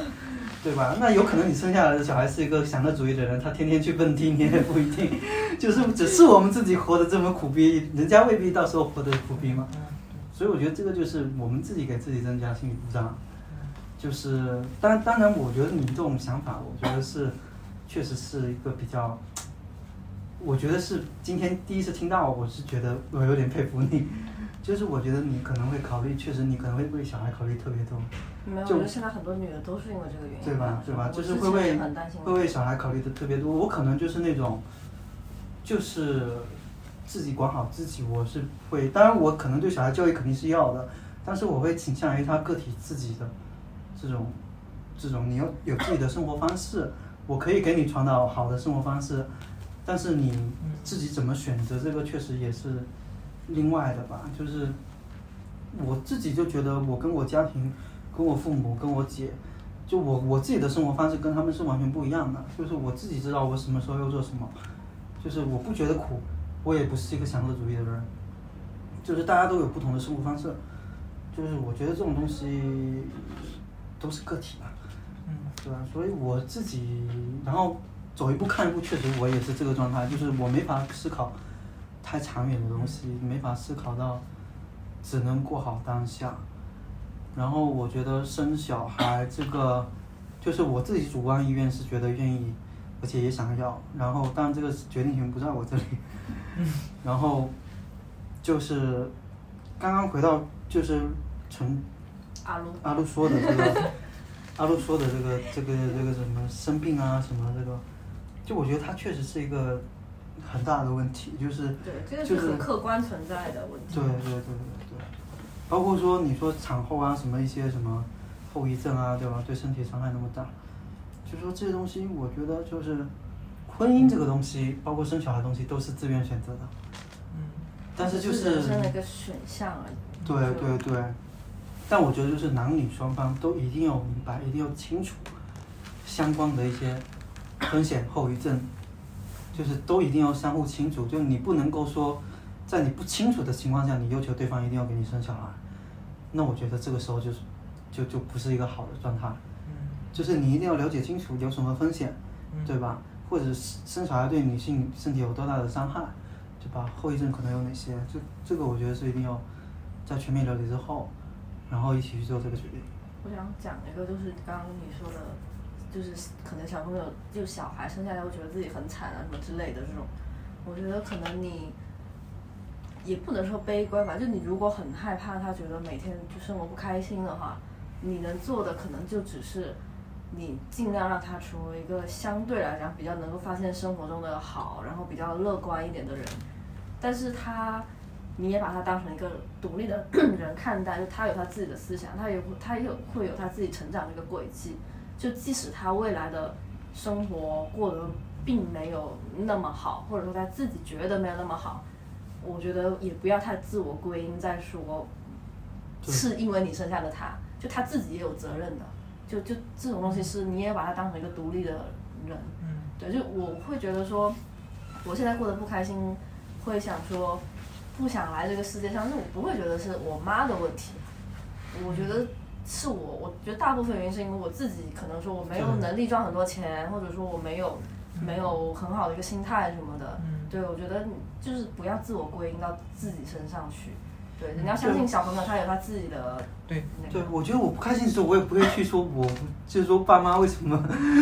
就你顶多你会不想来对你顶多会去嫌弃说，哎，你怎么没有给我一个很好的物质条件，或者给我一些很好的这就够了好吗？对，就你你会去埋怨他这个东西，但是你不会埋怨说他为什么不把会把你带到这个世界上。嗯因为我其实我我现在就从我的角度，我会觉得说，嗯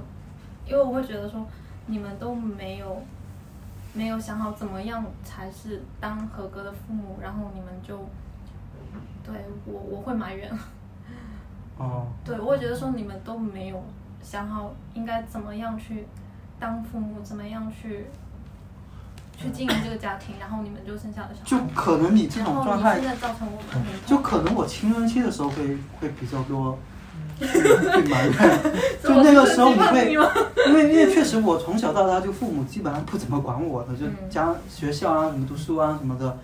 就从来不会去，他们就不会关心我这个事情。嗯但是我就有一段时间，确实当时我质疑过我的父母，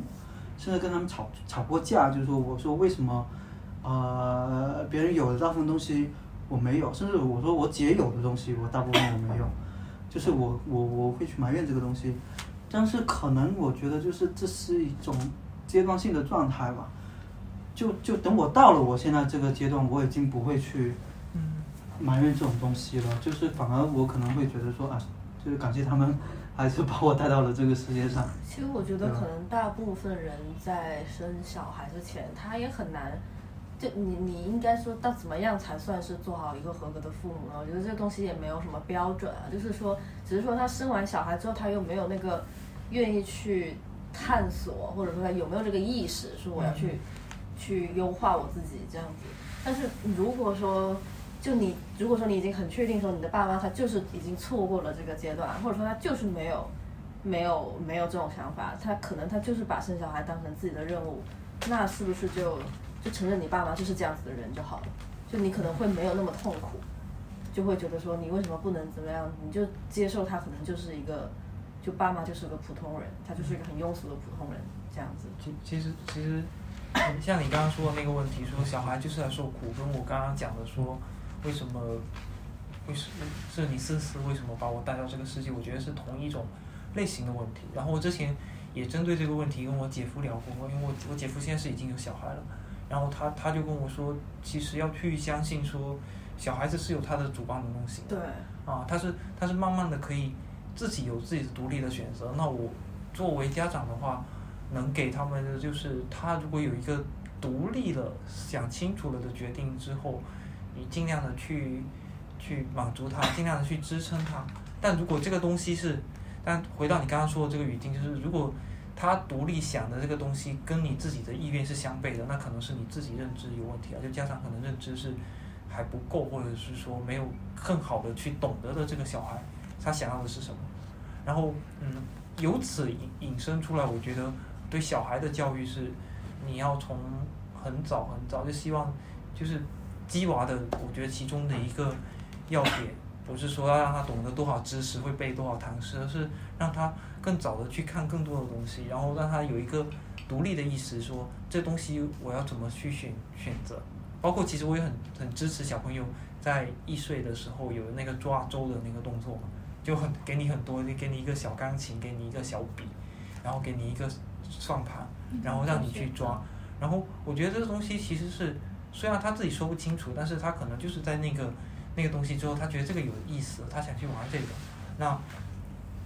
不断的去给到他选择，不断的让他看到很多的东西，让他有那种呃自己要可以独立做决定了，自己会慢慢做做决定了。然后作为父母的话，就是呈现给你很多的东西，然后支持你的选择。我以前看过一个问题，就是说，如果有一天你的小小孩跟你讲说，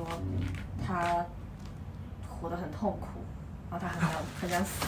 天，好难过。不是他，他没有，他可能不是说，他可能就是有抑郁症之类的这种。然后他很诚实的跟你讲说，我我现在就是很想死。然后你作为父母，你应该怎么？就是你又能够理解他的痛苦的，你知道他可能真的是这么痛苦。但你从感性角度，你肯定不会说，就是就是你这个东西你要怎么？我觉得好难回答他这个问题啊。我这期播客结不了了，好难这个问题真的是死穴我觉得太难了。对，就不用说父母，就就算你有朋友跟你这么讲，你也不知道，因为你知道他真的很痛苦，你又不知道说你如果鼓励他留下来，他是不是是不是对他其实是更可能也没办法负责任。对，而且他可能更辛苦，你也没有办法怎么样。但你又感性角度，你肯定不能说让他去做他自己，就是就好难啊这个问题，我觉得。对，很多时候痛苦是因为他有一个不得不选的选择，他才会痛苦。就是一方面又 又又希望他有主观能动性，另外一方面其实他的主观能动性也是基于说我们认为跟我们认为的好关好坏是相关的。嗯。就我们认为说你一定要好好的活下来，然后过上更积极快乐的人生，但我能不能我能提供给多少的支撑的话，可能又是不一定的。不过我脑海里经常有时候会，小时候吧，经常会想到一个画面，就是可能当我爸妈给了我一个什么东西，然后那个东西我又觉得不够好的时候，呃，可能只只是我自己的一个情绪啊，就是我我会觉得说，如果我表现出我对这个东西的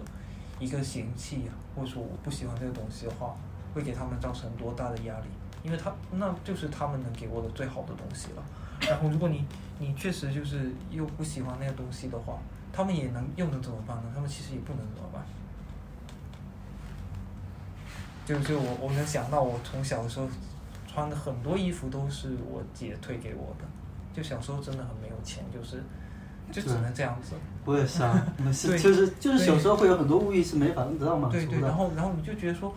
哎，为什么我穿的那个羊毛又是一个红色的小女孩的羊毛？但是就是没办法，那个就是父母能给你的最好的东西。所以如果你表现出哎呀，我不喜欢这个，我嫌弃这，那怎么办呢？没衣服给你穿，没钱给你买衣服。我我讲一个东西，就是家庭成员之间的互相伤害。我觉得这是一个普遍而且会发生也不可避免的事情。嗯。就是我觉得我们身边的任何一个人，肯定在跟父母、跟家庭的成员吵架的时候。说过特别不堪，也特别让人，就回想起来，你自己都觉得特别不是，嗯，对对对对，特别混蛋的话，我觉得肯定都说过。就是，但是我们现在去想说，假设我的我的小孩跟我讲了这样几句话，能不能接受？嗯其实这个也是一个自私的想法，就是他讲的这句话，你能不能接受？这个东西是一个蛮自私的嗯一个想法，就是他反正他讲，嗯但是为什么你你不能接受，或者你能接受？这个实际上是我们已经是站在我们自己的角度在考虑了。就就就是不是说，不是说，就是我们现在在关注的是关注我们自己的感受。可能也是，对，就是就是很也很不就是我觉得当代人也是很害怕这些事情的发生吧，所以才会就是我觉得我们对于家庭生活是有着特别美好的期待，而且也特别小心翼翼。但是实际上回顾我们过往的这这些这些年的家庭生活，我觉得我真的是我们家庭中任何一个成员都互相给对方说过特别难堪、特别混蛋的话，我觉得肯定有吧。，亲越亲密你越会说出来。可能是好对好朋友或者是很好的恋人，可能也是互相会有这样子的。对，本来就是因为嗯羁绊就是在这种东西里面越来越深。对对，而且我以前跟我姐讲过一句话，就是我觉得朋友之间反而不容易出矛盾。就是你跟朋友可能会一直保持非常友好的关系，然后，因为大家就是朋友关系，不痛不痒，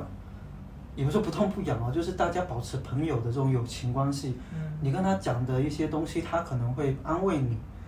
但他不如你，不会像你在家庭生活中会遇到的那些矛盾。就你是每天，对吧？你每天相处，然后会有一些更深切的，比如说一些经济啊，什么一些其他的互相的一些利益之间的一些一些羁绊，所以你会可能会有一些更更更强烈的矛盾。所以实际上，我觉得家庭生活肯定我们现在想那么多说什么，比如说小孩到时候跟我们说了什么，对吧？对我们，其实我觉得这个是客观会存在的，就是而且也必然存在的。就是我们现在生活的家庭就是这样子，大家相互之间肯定会，而且某一个阶段，小孩肯定会恨你的。对，我觉得多多少少肯定会有。就即使我跟我妈这么好的关系，我以前都写过“妈妈，我恨你”这种字条，特地放在自己的睡衣里，然后让我妈 说睡衣的时候看到，然后她好伤心啊。但是我觉得好像就是一定会有这个阶段吧，就就不太可能不存在这种这种，只是说可对能。其实我觉得她愿意说出来反而是好事哎。对我跟我妈就即使说，以前吵架吵到就是我自己的衣服我都不愿意她帮我洗，我自己洗自己的衣服，不愿意吃他买的东西，而且一僵持僵持了两三个月。我现在想想也觉得那种互相之间的伤害会特别大，但是就是就是会。嗯，或者是，或者是另外一个角度来讲，就是 跟我们特别亲密的朋友，或者说甚至我们跟我们自己，就就是我们对我们自己的关系，实际上也有一大部分是恨的。对啊。对，然后只是是只是说，只是说越深，就是这个关系跟羁绊越深，这个恨可能就越深。然后跟家里人这部分的把恨抒发出来，或者说觉得会有这么强烈的恨意的话，其实反而是一种自己愿意去正视这一种关系的一点，因为你自己可能有很恨自己的点，但是你自己都不愿意说出来。但是你面对面对家人的话之后，你可能就会把这个暴露出来。我觉得也有可能是你对这个关系实际上本质就是比较信任的，然后对啊，而且就比如说我们在单位受的那些什么气啊，什么工作的压力啊，我发现其实大部分人会把这份这份压力、这份情绪发泄在自己家人身上的。他在外面对他的朋友、对他的上司、对他的同事，他都不会发泄，那他会把它发泄到家人身上。嗯，可能可能正面一点来讲，就是其实也是对这种关系的一方面是一种信任，对啊对，然后另外一知道血缘的东西断不了。然后另外一种东西是，呃，它的一个极大的一个演化吧，就是你本来这个情绪是没有那么深，但是因为确实这些人就是，呃，也一起经历了这么多，所以会把这个东西放大。反而可能我们对我们自己都没有那么坦诚，自己晚睡就晚睡，我也不会很恨自己，就是可能没有那么那么坦诚。但是如果是你跟父母生活在一起，然后你想晚睡，他打扰你晚睡，你就会非常恨他，就是就是就是对自己可能都还没有那么坦诚，但可能对父母的这一份，对家人的这一份关系是非常的真诚的，就是怎么样就是怎么样，都也不会是去撒谎。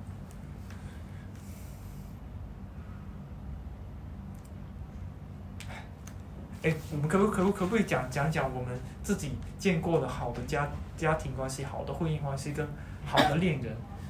是一个什么样的状态？就你们现在现在脑海里能够想到的朋友或者是长辈都行。太难了。我我有好多哎，我身边有一个，但我觉得他们要相处十年以上，我觉得。他们对他们是异国恋，然后异地恋，然后最后结婚。然后是我的一个我朋友的堂哥，然后，但是我觉得他们有一个很重要点，是因为他们挺有钱的，我觉得钱真的还是蛮重要的一个因素。对，然后他们反正就是他们生活方面、生活情绪方面很投得来，就比如说他们吃东西会很多奇奇怪怪的要求啊，但两个人都非常能够接受，就情绪情绪三观比较一致，然后。生活习惯、喜欢的东西也比较能够互相去理解吧。嗯，对，然后可能好像也也是宾客，对，就就是感觉他们还蛮蛮志同道合的。然后另外一个是，我觉得我外公外婆也很很幸福，但是我觉得他们是很很像 很像那个李大钊跟他老婆的感觉，就是因为我外公他算是那个年代的知识分子，然后我，但是我觉得我外公也很，我觉得也很少见，因为他是。道德观念极高的一个人，对，就就很少很少，我觉得当代几乎不可能有男的会这样子，特别他道德观念特别高。然后我外婆就是没有文化，她不识字，但是她她又是那种很强势的，特别会干家务的，嗯嗯的。然后我外公就是他在正事方面，就大的家庭角色方面是我外公做主，但大部分时候是听我外婆的，而且我外婆会特别就是。怎么讲？就是很多琐事类的东西，他很很会去替我外公去挡，因为你知道知识分子就是很不会应付这些，对。然后我外婆就是在这个方面能够帮助他，然后他们两个人之间也是有一点，我觉得也有吵过架，但大部分时候就是我有，就是我外公他会忍让吧，就是会会妥协，会去会去哄我外婆之类的，嗯。然后就就是好像也是属于那种比较互相。互相理解跟互相妥协忍让的这种程度起来，而且我感觉我外婆相对来讲是一个比较没有什么欲望的人，就她不会想说可能要就是钱或者什么特别重要啊，她她的确是一个还蛮就是走一步看一步的人，对我觉得可能跟他跟他们个人观念也有关系，因为他们两个都是那种很信奉说你只要。脚踏实地，然后你该获得什么，你就会获得什么。你如果没有获得你应得的东西，那就是命的问题。嗯，对，所以他们好像生活的心态也有关系，不会有那么多，就是不忿啊，或者说不甘心啊什么之类的这种。对他们两个是我觉得还蛮幸福的一对。嗯，你你你刚刚说的这两个就是都是。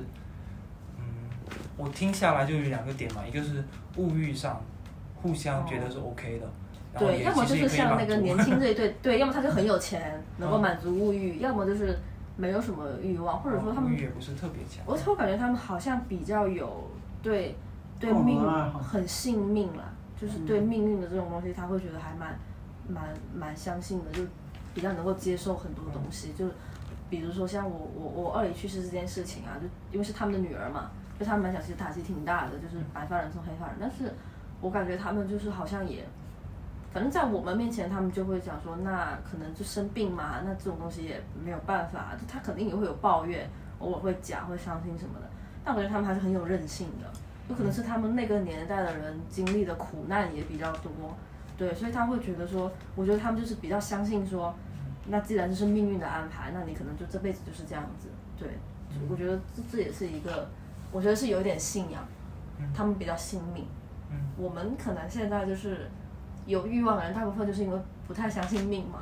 那你如果很相信我的命就是这样子啊，你也不会有很多，你的接受度会高很多。就放在一个比较宏观的视野，然后从一个第三方的一个上帝的角度看自己，就嗯，然后就这样子。对对对嗯，就我现在也会，我有时候也会想到一些，我有时候会感觉我灵魂出窍的时候，就看我自己的话，我 就会想说，如果我哪一天真的怀孕的时候，就是很很不幸或者怎么样，感觉好像那也就这样吧，就等于说你这辈子其实就是这样子嘛，就好像也不会特别伤心了。我觉得每个人的这一辈子都是这样子，嗯，就好奇怪，这种这种最近常常会有这种想法，我是不是要精神分裂？然后然后我我继续讲啊，就是就第一个是我觉得物欲上面，就还才比较互相能够接受。第二方面是不是志趣爱好方面都有就同一套嘛？对，或者说是有你能够三观相近。对，因为像比如是比如我我我外公他比较有文化一点啊，然后他会经常分享很多东西给我外婆听。我觉得我外婆对他是有在这方面的崇拜心理的，嗯对，他会听愿意听他讲那些东西，而且会觉得很有意思。嗯对，这也算是某种程度上的志同道合吧。像嗯像我男朋友跟我讲经济的事情，我就很不想听啊。嗯 就是，对，我觉得也算是某种程度上的志同道合。你能有什么好的例子来分享吗？我觉得我可能就是因为我没法举出那种相处特别久的，我我目前目之所及的，目之所及的就是我朋友跟他跟他老婆，我觉得他们是我感觉应该是能够相处的特别好的一对，就他们现在已经有小孩了，然后呃，就是他们两个人的物质条件也是 OK 的，嗯而且但他们两个最大的一个特点是，他们两个人都特别的悦纳悦纳对方，嗯就是互相的欣赏。欣赏。嗯就是男的是，呃，就就是你们应该也认识的，我那个朋友开了一个咖啡店，那个，就男的是那种特别没有情调的，但是干活特别认真、特别仔细，然后也特别本分的一个人。女的是那种特别有情调、特别会生活、也特别会赚钱的人。然后呢，但是呢，他们最他们最大的特点是什么？他们都互相悦纳对方，就是任何的节日，哦，呃，像女的她是特别有生活仪式感的人，但她任何的节日，男的不送她礼物，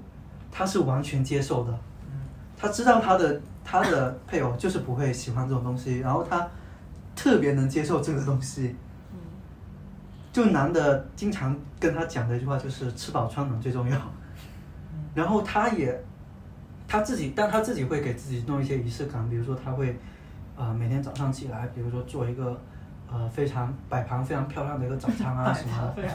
就是会特别强调这种质感。然后他的家里面，比如说他烤烤箱啊，因为他有这个物质物质条件啊，什么的都是用的特别好的。然后就是他一个杯子，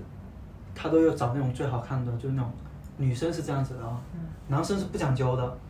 男生喜欢吃大排档。嗯然后吃吃我们那个潮州的粿条面，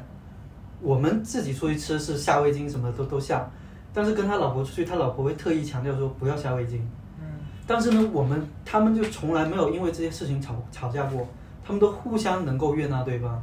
嗯我觉得这个是最好的一个点，就是他能够接受他所有的节日节日不送他东西，然后后面女生就直接有节日他就自己发个红包给男生。嗯 对，然后男生能够接受他女生这种生活方式，就他也应他他就生日生日生日啊，他都不会给他的嗯那个老婆过生日，但他老婆会自己买个蛋糕跟他说今天我生日哦，就这样子。但他们互相之间配合的特别好，就他们都知道对方是他们想要找的人，嗯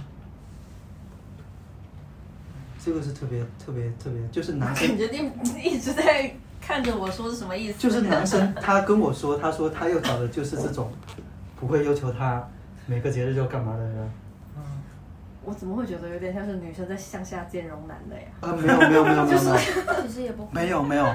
但是这个男生真的就是特别勤快，然后干活什么都特别仔细。就女生她家里的任何，比如说沙发什么，又什么地方破了，什么又缝了，男生就会自己很细心的缝起来。家里哪个地方坏了需要修理，哪个什么什么，他都会弄得特别好。嗯就女生她就是欣赏她男生这种特别本分、特别这种，因为他可能就是互相都做好了自己应该做的那个部分。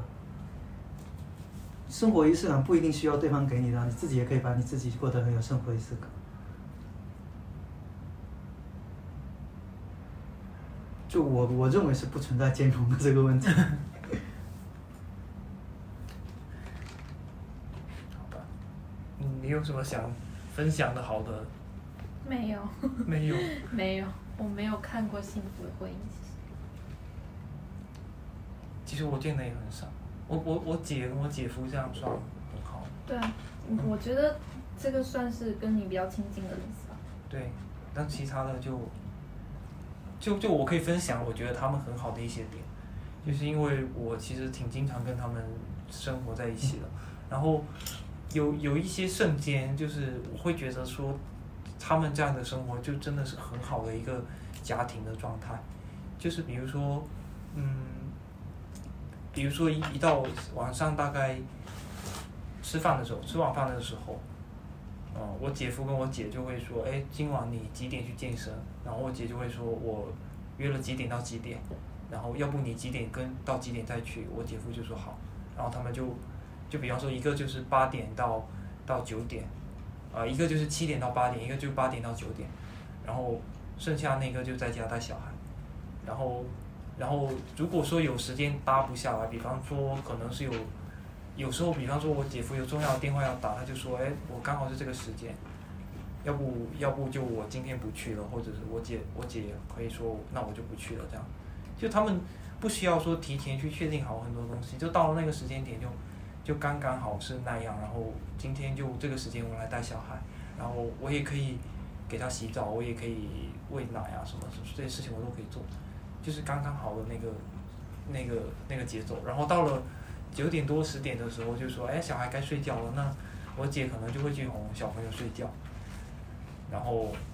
呃，我姐夫就在客厅那里工作，然后工作一会儿之后，小朋友可能睡不着，就会大声喊爸爸帮我拿水，然后他就会拿水进去，差不多了睡着了，我姐就会出来，然后两个人就坐在那里，一会一起工作一会儿，然后聊会天，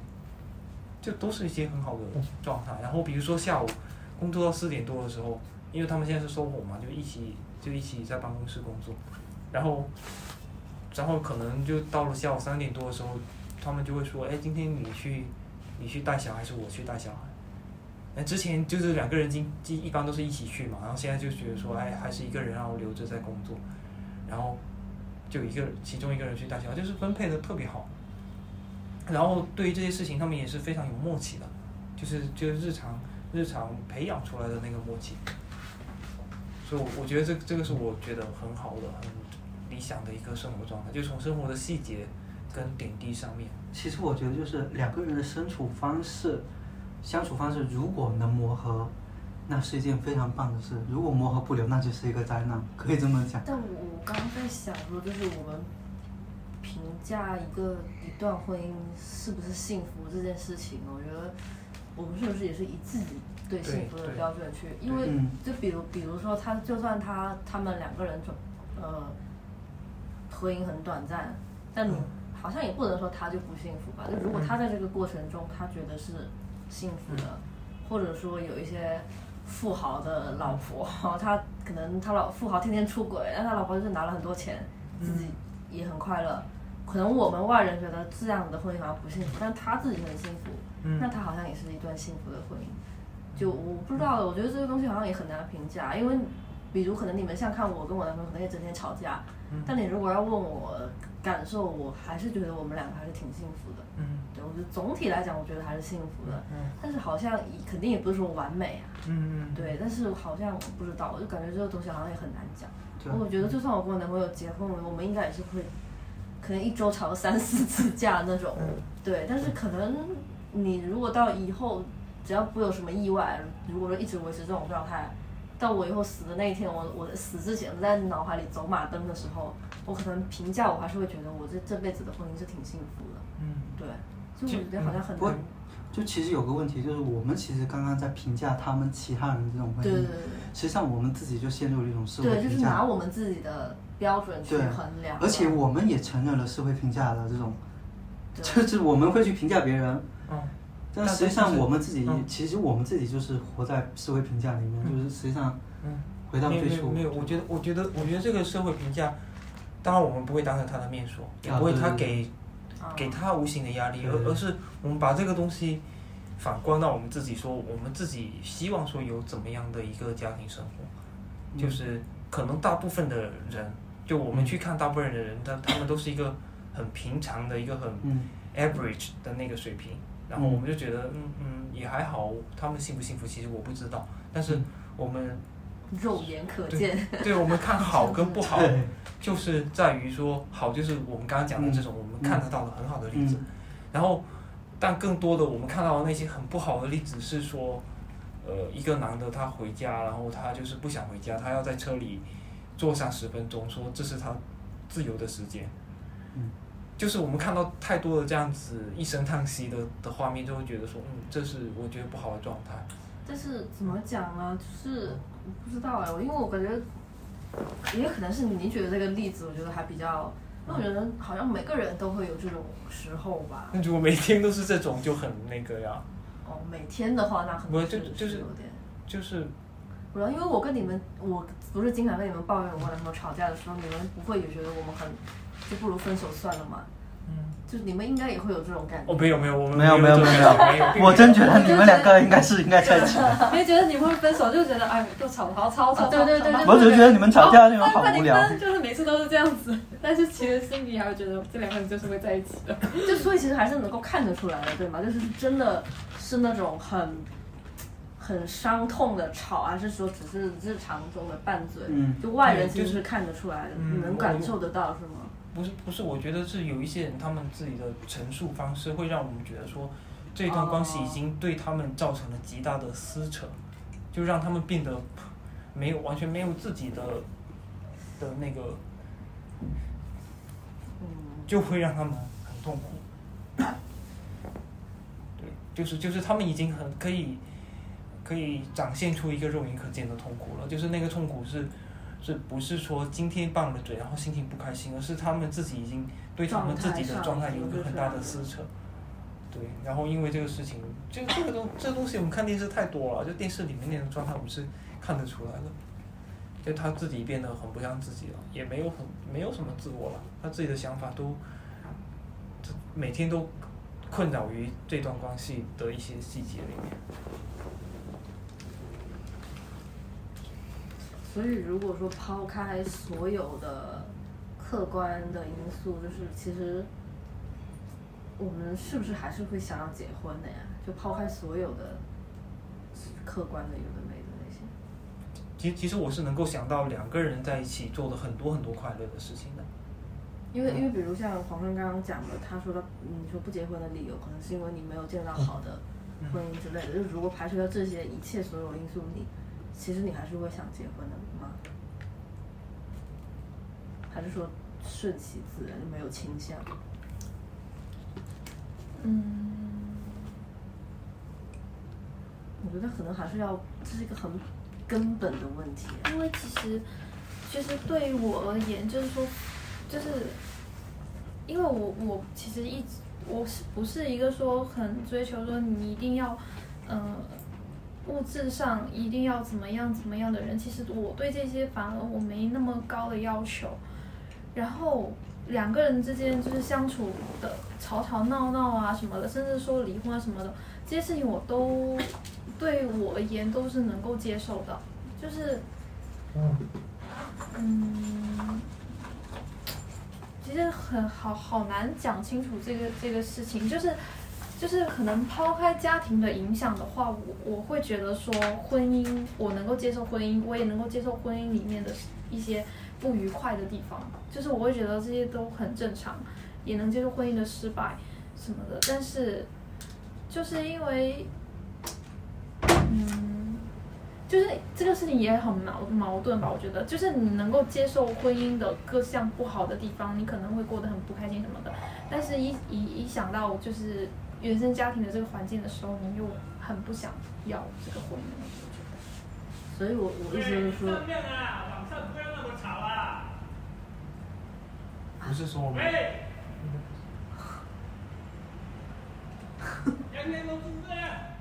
应该不是说我们吧？天天都是这样，应该不是说我们。他不是说他楼上吗？嗯，好笑。吓死！如果在里面讲话，都吵到人。对啊，我们很安静吧？我感觉笑死我了。你刚刚想说什么？对，所以我意思就是说，其实你还是想要婚姻的，我感觉本质上来讲。你不用特地压压小声点吧，我没有天天都这么吵，每天都在打游戏。就本质上想不想要婚姻，就是因为其实我我以前我不会抗拒婚姻，甚至以前我会我会想要我会期待婚姻。以前对啊，所以我就感觉实际上还是会。但是真的，嗯，现在现在来讲，可能是因为我没办法抛开家庭因素了，已经，所以我已经没办法再对就是婚姻有什么好的期待了，这个事情。而且就是其实，嗯，好好难讲清楚这个事情。我觉得，因为，嗯，我会觉得家庭的影响还蛮大的。然后他已经，就是就是已经进入到骨髓了，已经。所以你再也没办法抛开这个事情去考虑问题了。我觉得。所以我也不想不知道现在，就我抛开这个因素的话，我我还会不会想要这个婚姻？我觉得就是，我跟我姐是都承认说原生家庭对我们影响特别大，就是我们都会觉得父母不是很好的一个婚姻生活，然后，呃，我们也亲眼看过他们很多的一些什么吵架啊，很激烈的一些纠纷啊、冲突啊什么的。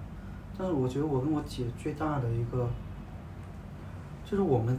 都会很客观的去看这个事情，但是我们都对自己。还是会存有一定的，就是我跟我姐对我们自己是有信心的。我们现在唯一的问题就是我们对择偶没有信心，就是我们不确定我们会遇到一个怎么样的人。因为我觉得我我可能其实，就我觉得我我的路径会反而是比较，嗯，因为我我以前的话，其实我是就是我不会。不会像，就是刚刚可能有聊到说，可能对父母说一些比较伤人的话，或者是说提出一些呃要求啊什么的，就是就从小我都是那种可能就属于比较，也不知道是乖还是说体贴，就是我不会去责怪说可能说呃我我需要的东西可能父母没有给到我还是什么的，因为我都是比较以体贴的那一方。然后也不会去说对他们说一些伤人的话，因为我还会比较比较能够考虑到照顾到别人的情绪。但是，就可能是因为，好像我做了很多事情之后，反而家庭关系越来越走向一个极端的时候，我会觉得，那我现在我也不管了，我现在就是要伤你们，就是会我我的阶段就是反而是放在越来越现在这个阶段，会去说一些比较伤人的话。从而来去刺激到他们会觉得说，就是我会讲一些比较比较重的话去想去刺激他们，让他们觉得说，你们以前做的好多事情伤害到我们了，嗯，让他们去有一个反思，就是以前反而太可能以前太乖了，然后现在在，其实你现在是一种委屈的心理，嗯，也会吧，所以我就会觉得说。好像，嗯，好难讲这个事情，就不知道不知道怎么说，就说你说婚恋观跟什么的这种家庭结构、家庭的角色扮演的各种角色什么的，我觉得，嗯，真的还还还挺，就是彼此每每个都会互相紧扣着去影响到你人生的各个。观点，我觉得对啊，其实我就我就觉得家庭实际上，就说我们个体是自私的，就是因为实际上就是我们知道他会在意，他会在乎，所以我们才会这么做。而且我觉得刚刚就是我们在讲说，呃，幸福的家庭是怎么样怎么样的嘛。但是其实，因为因为从父母的那些就是他们的的，就是平时的相处方式之后，对我而言，我会觉得说一个。幸福的家庭或者是一个和谐的关系的话，起码夫妻两个人应该是互相信任的。对。对，我觉得信任会是最重要的一点，因为从我爸妈那里看到的，我就是看到他们之间的不信任。因为从他们的，我会觉得说，呃，好像在我爸的家庭结构里面，我妈不在他的家庭结构里面，就是我妈是一个局外人，所以我会觉得说，夫妻之间如果想要幸福的话，一定是两个人是彼此互相信任的。啊，我他们之前结，不好意思啊，他们之前结婚是他们自由恋爱，他们是自由恋爱了三年结婚的哦。要不要我们先收个尾，然后啊，可以啊，收收个尾，然后我们聊用潮州话聊很多了，对我们用潮州话聊一下。嗯，可以啊，可以啊。那那你提一个收尾的话题吗？没有啊，那那我们这一期就先录到这里。其实因为我 我我觉得刚刚刚，就就就就没办法总结没有什么好总结的。就我觉得今天还是我觉得总结就是原生家庭影响很大，就是我对我们今天就是聊了很多关于我们。其实影响了婚恋观是吗？其实我其实我觉得我觉得我们都有很多自我的暴露在里面，就是我们自己的原生家庭给我们带来的影响，然后还有呃很大一部分程程度决定了我们现在是什么样的一个想法跟态度，然后跟我们看到的外界是什么样的一个东西，然后希望是什么样的一个东西，以及这两者之间的落差给我们呃带来的我们自己的一些决策上面的问题。你们还有什么要总结的吗？无需要别人来讲，阮心内嘛知影是你没有。那就这一就期，对啊，就这样。我觉得可能可以不用剪了，好，梦。拜拜拜拜拜拜。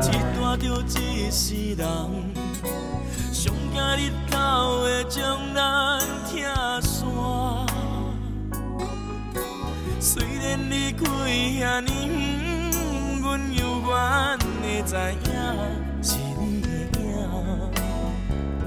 是你的影。着阮的命，阮用一生真足听。当初细汉袂负，予你了解你是阮的生命，叫阮的命，阮需要你来作伴。人生的路途，阮爱你，牵阮行。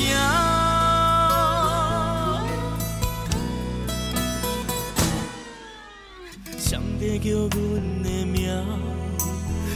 句比一句听。亲像伫问阮敢会行歌，无需要别人来讲，阮心内嘛知影是你的声，是你的声，是你的声。上大伫阮的梦，一大着一世人。上惊日头会将咱拆散，虽然离开遐尼远，阮犹原会知影是你的影，是你的影。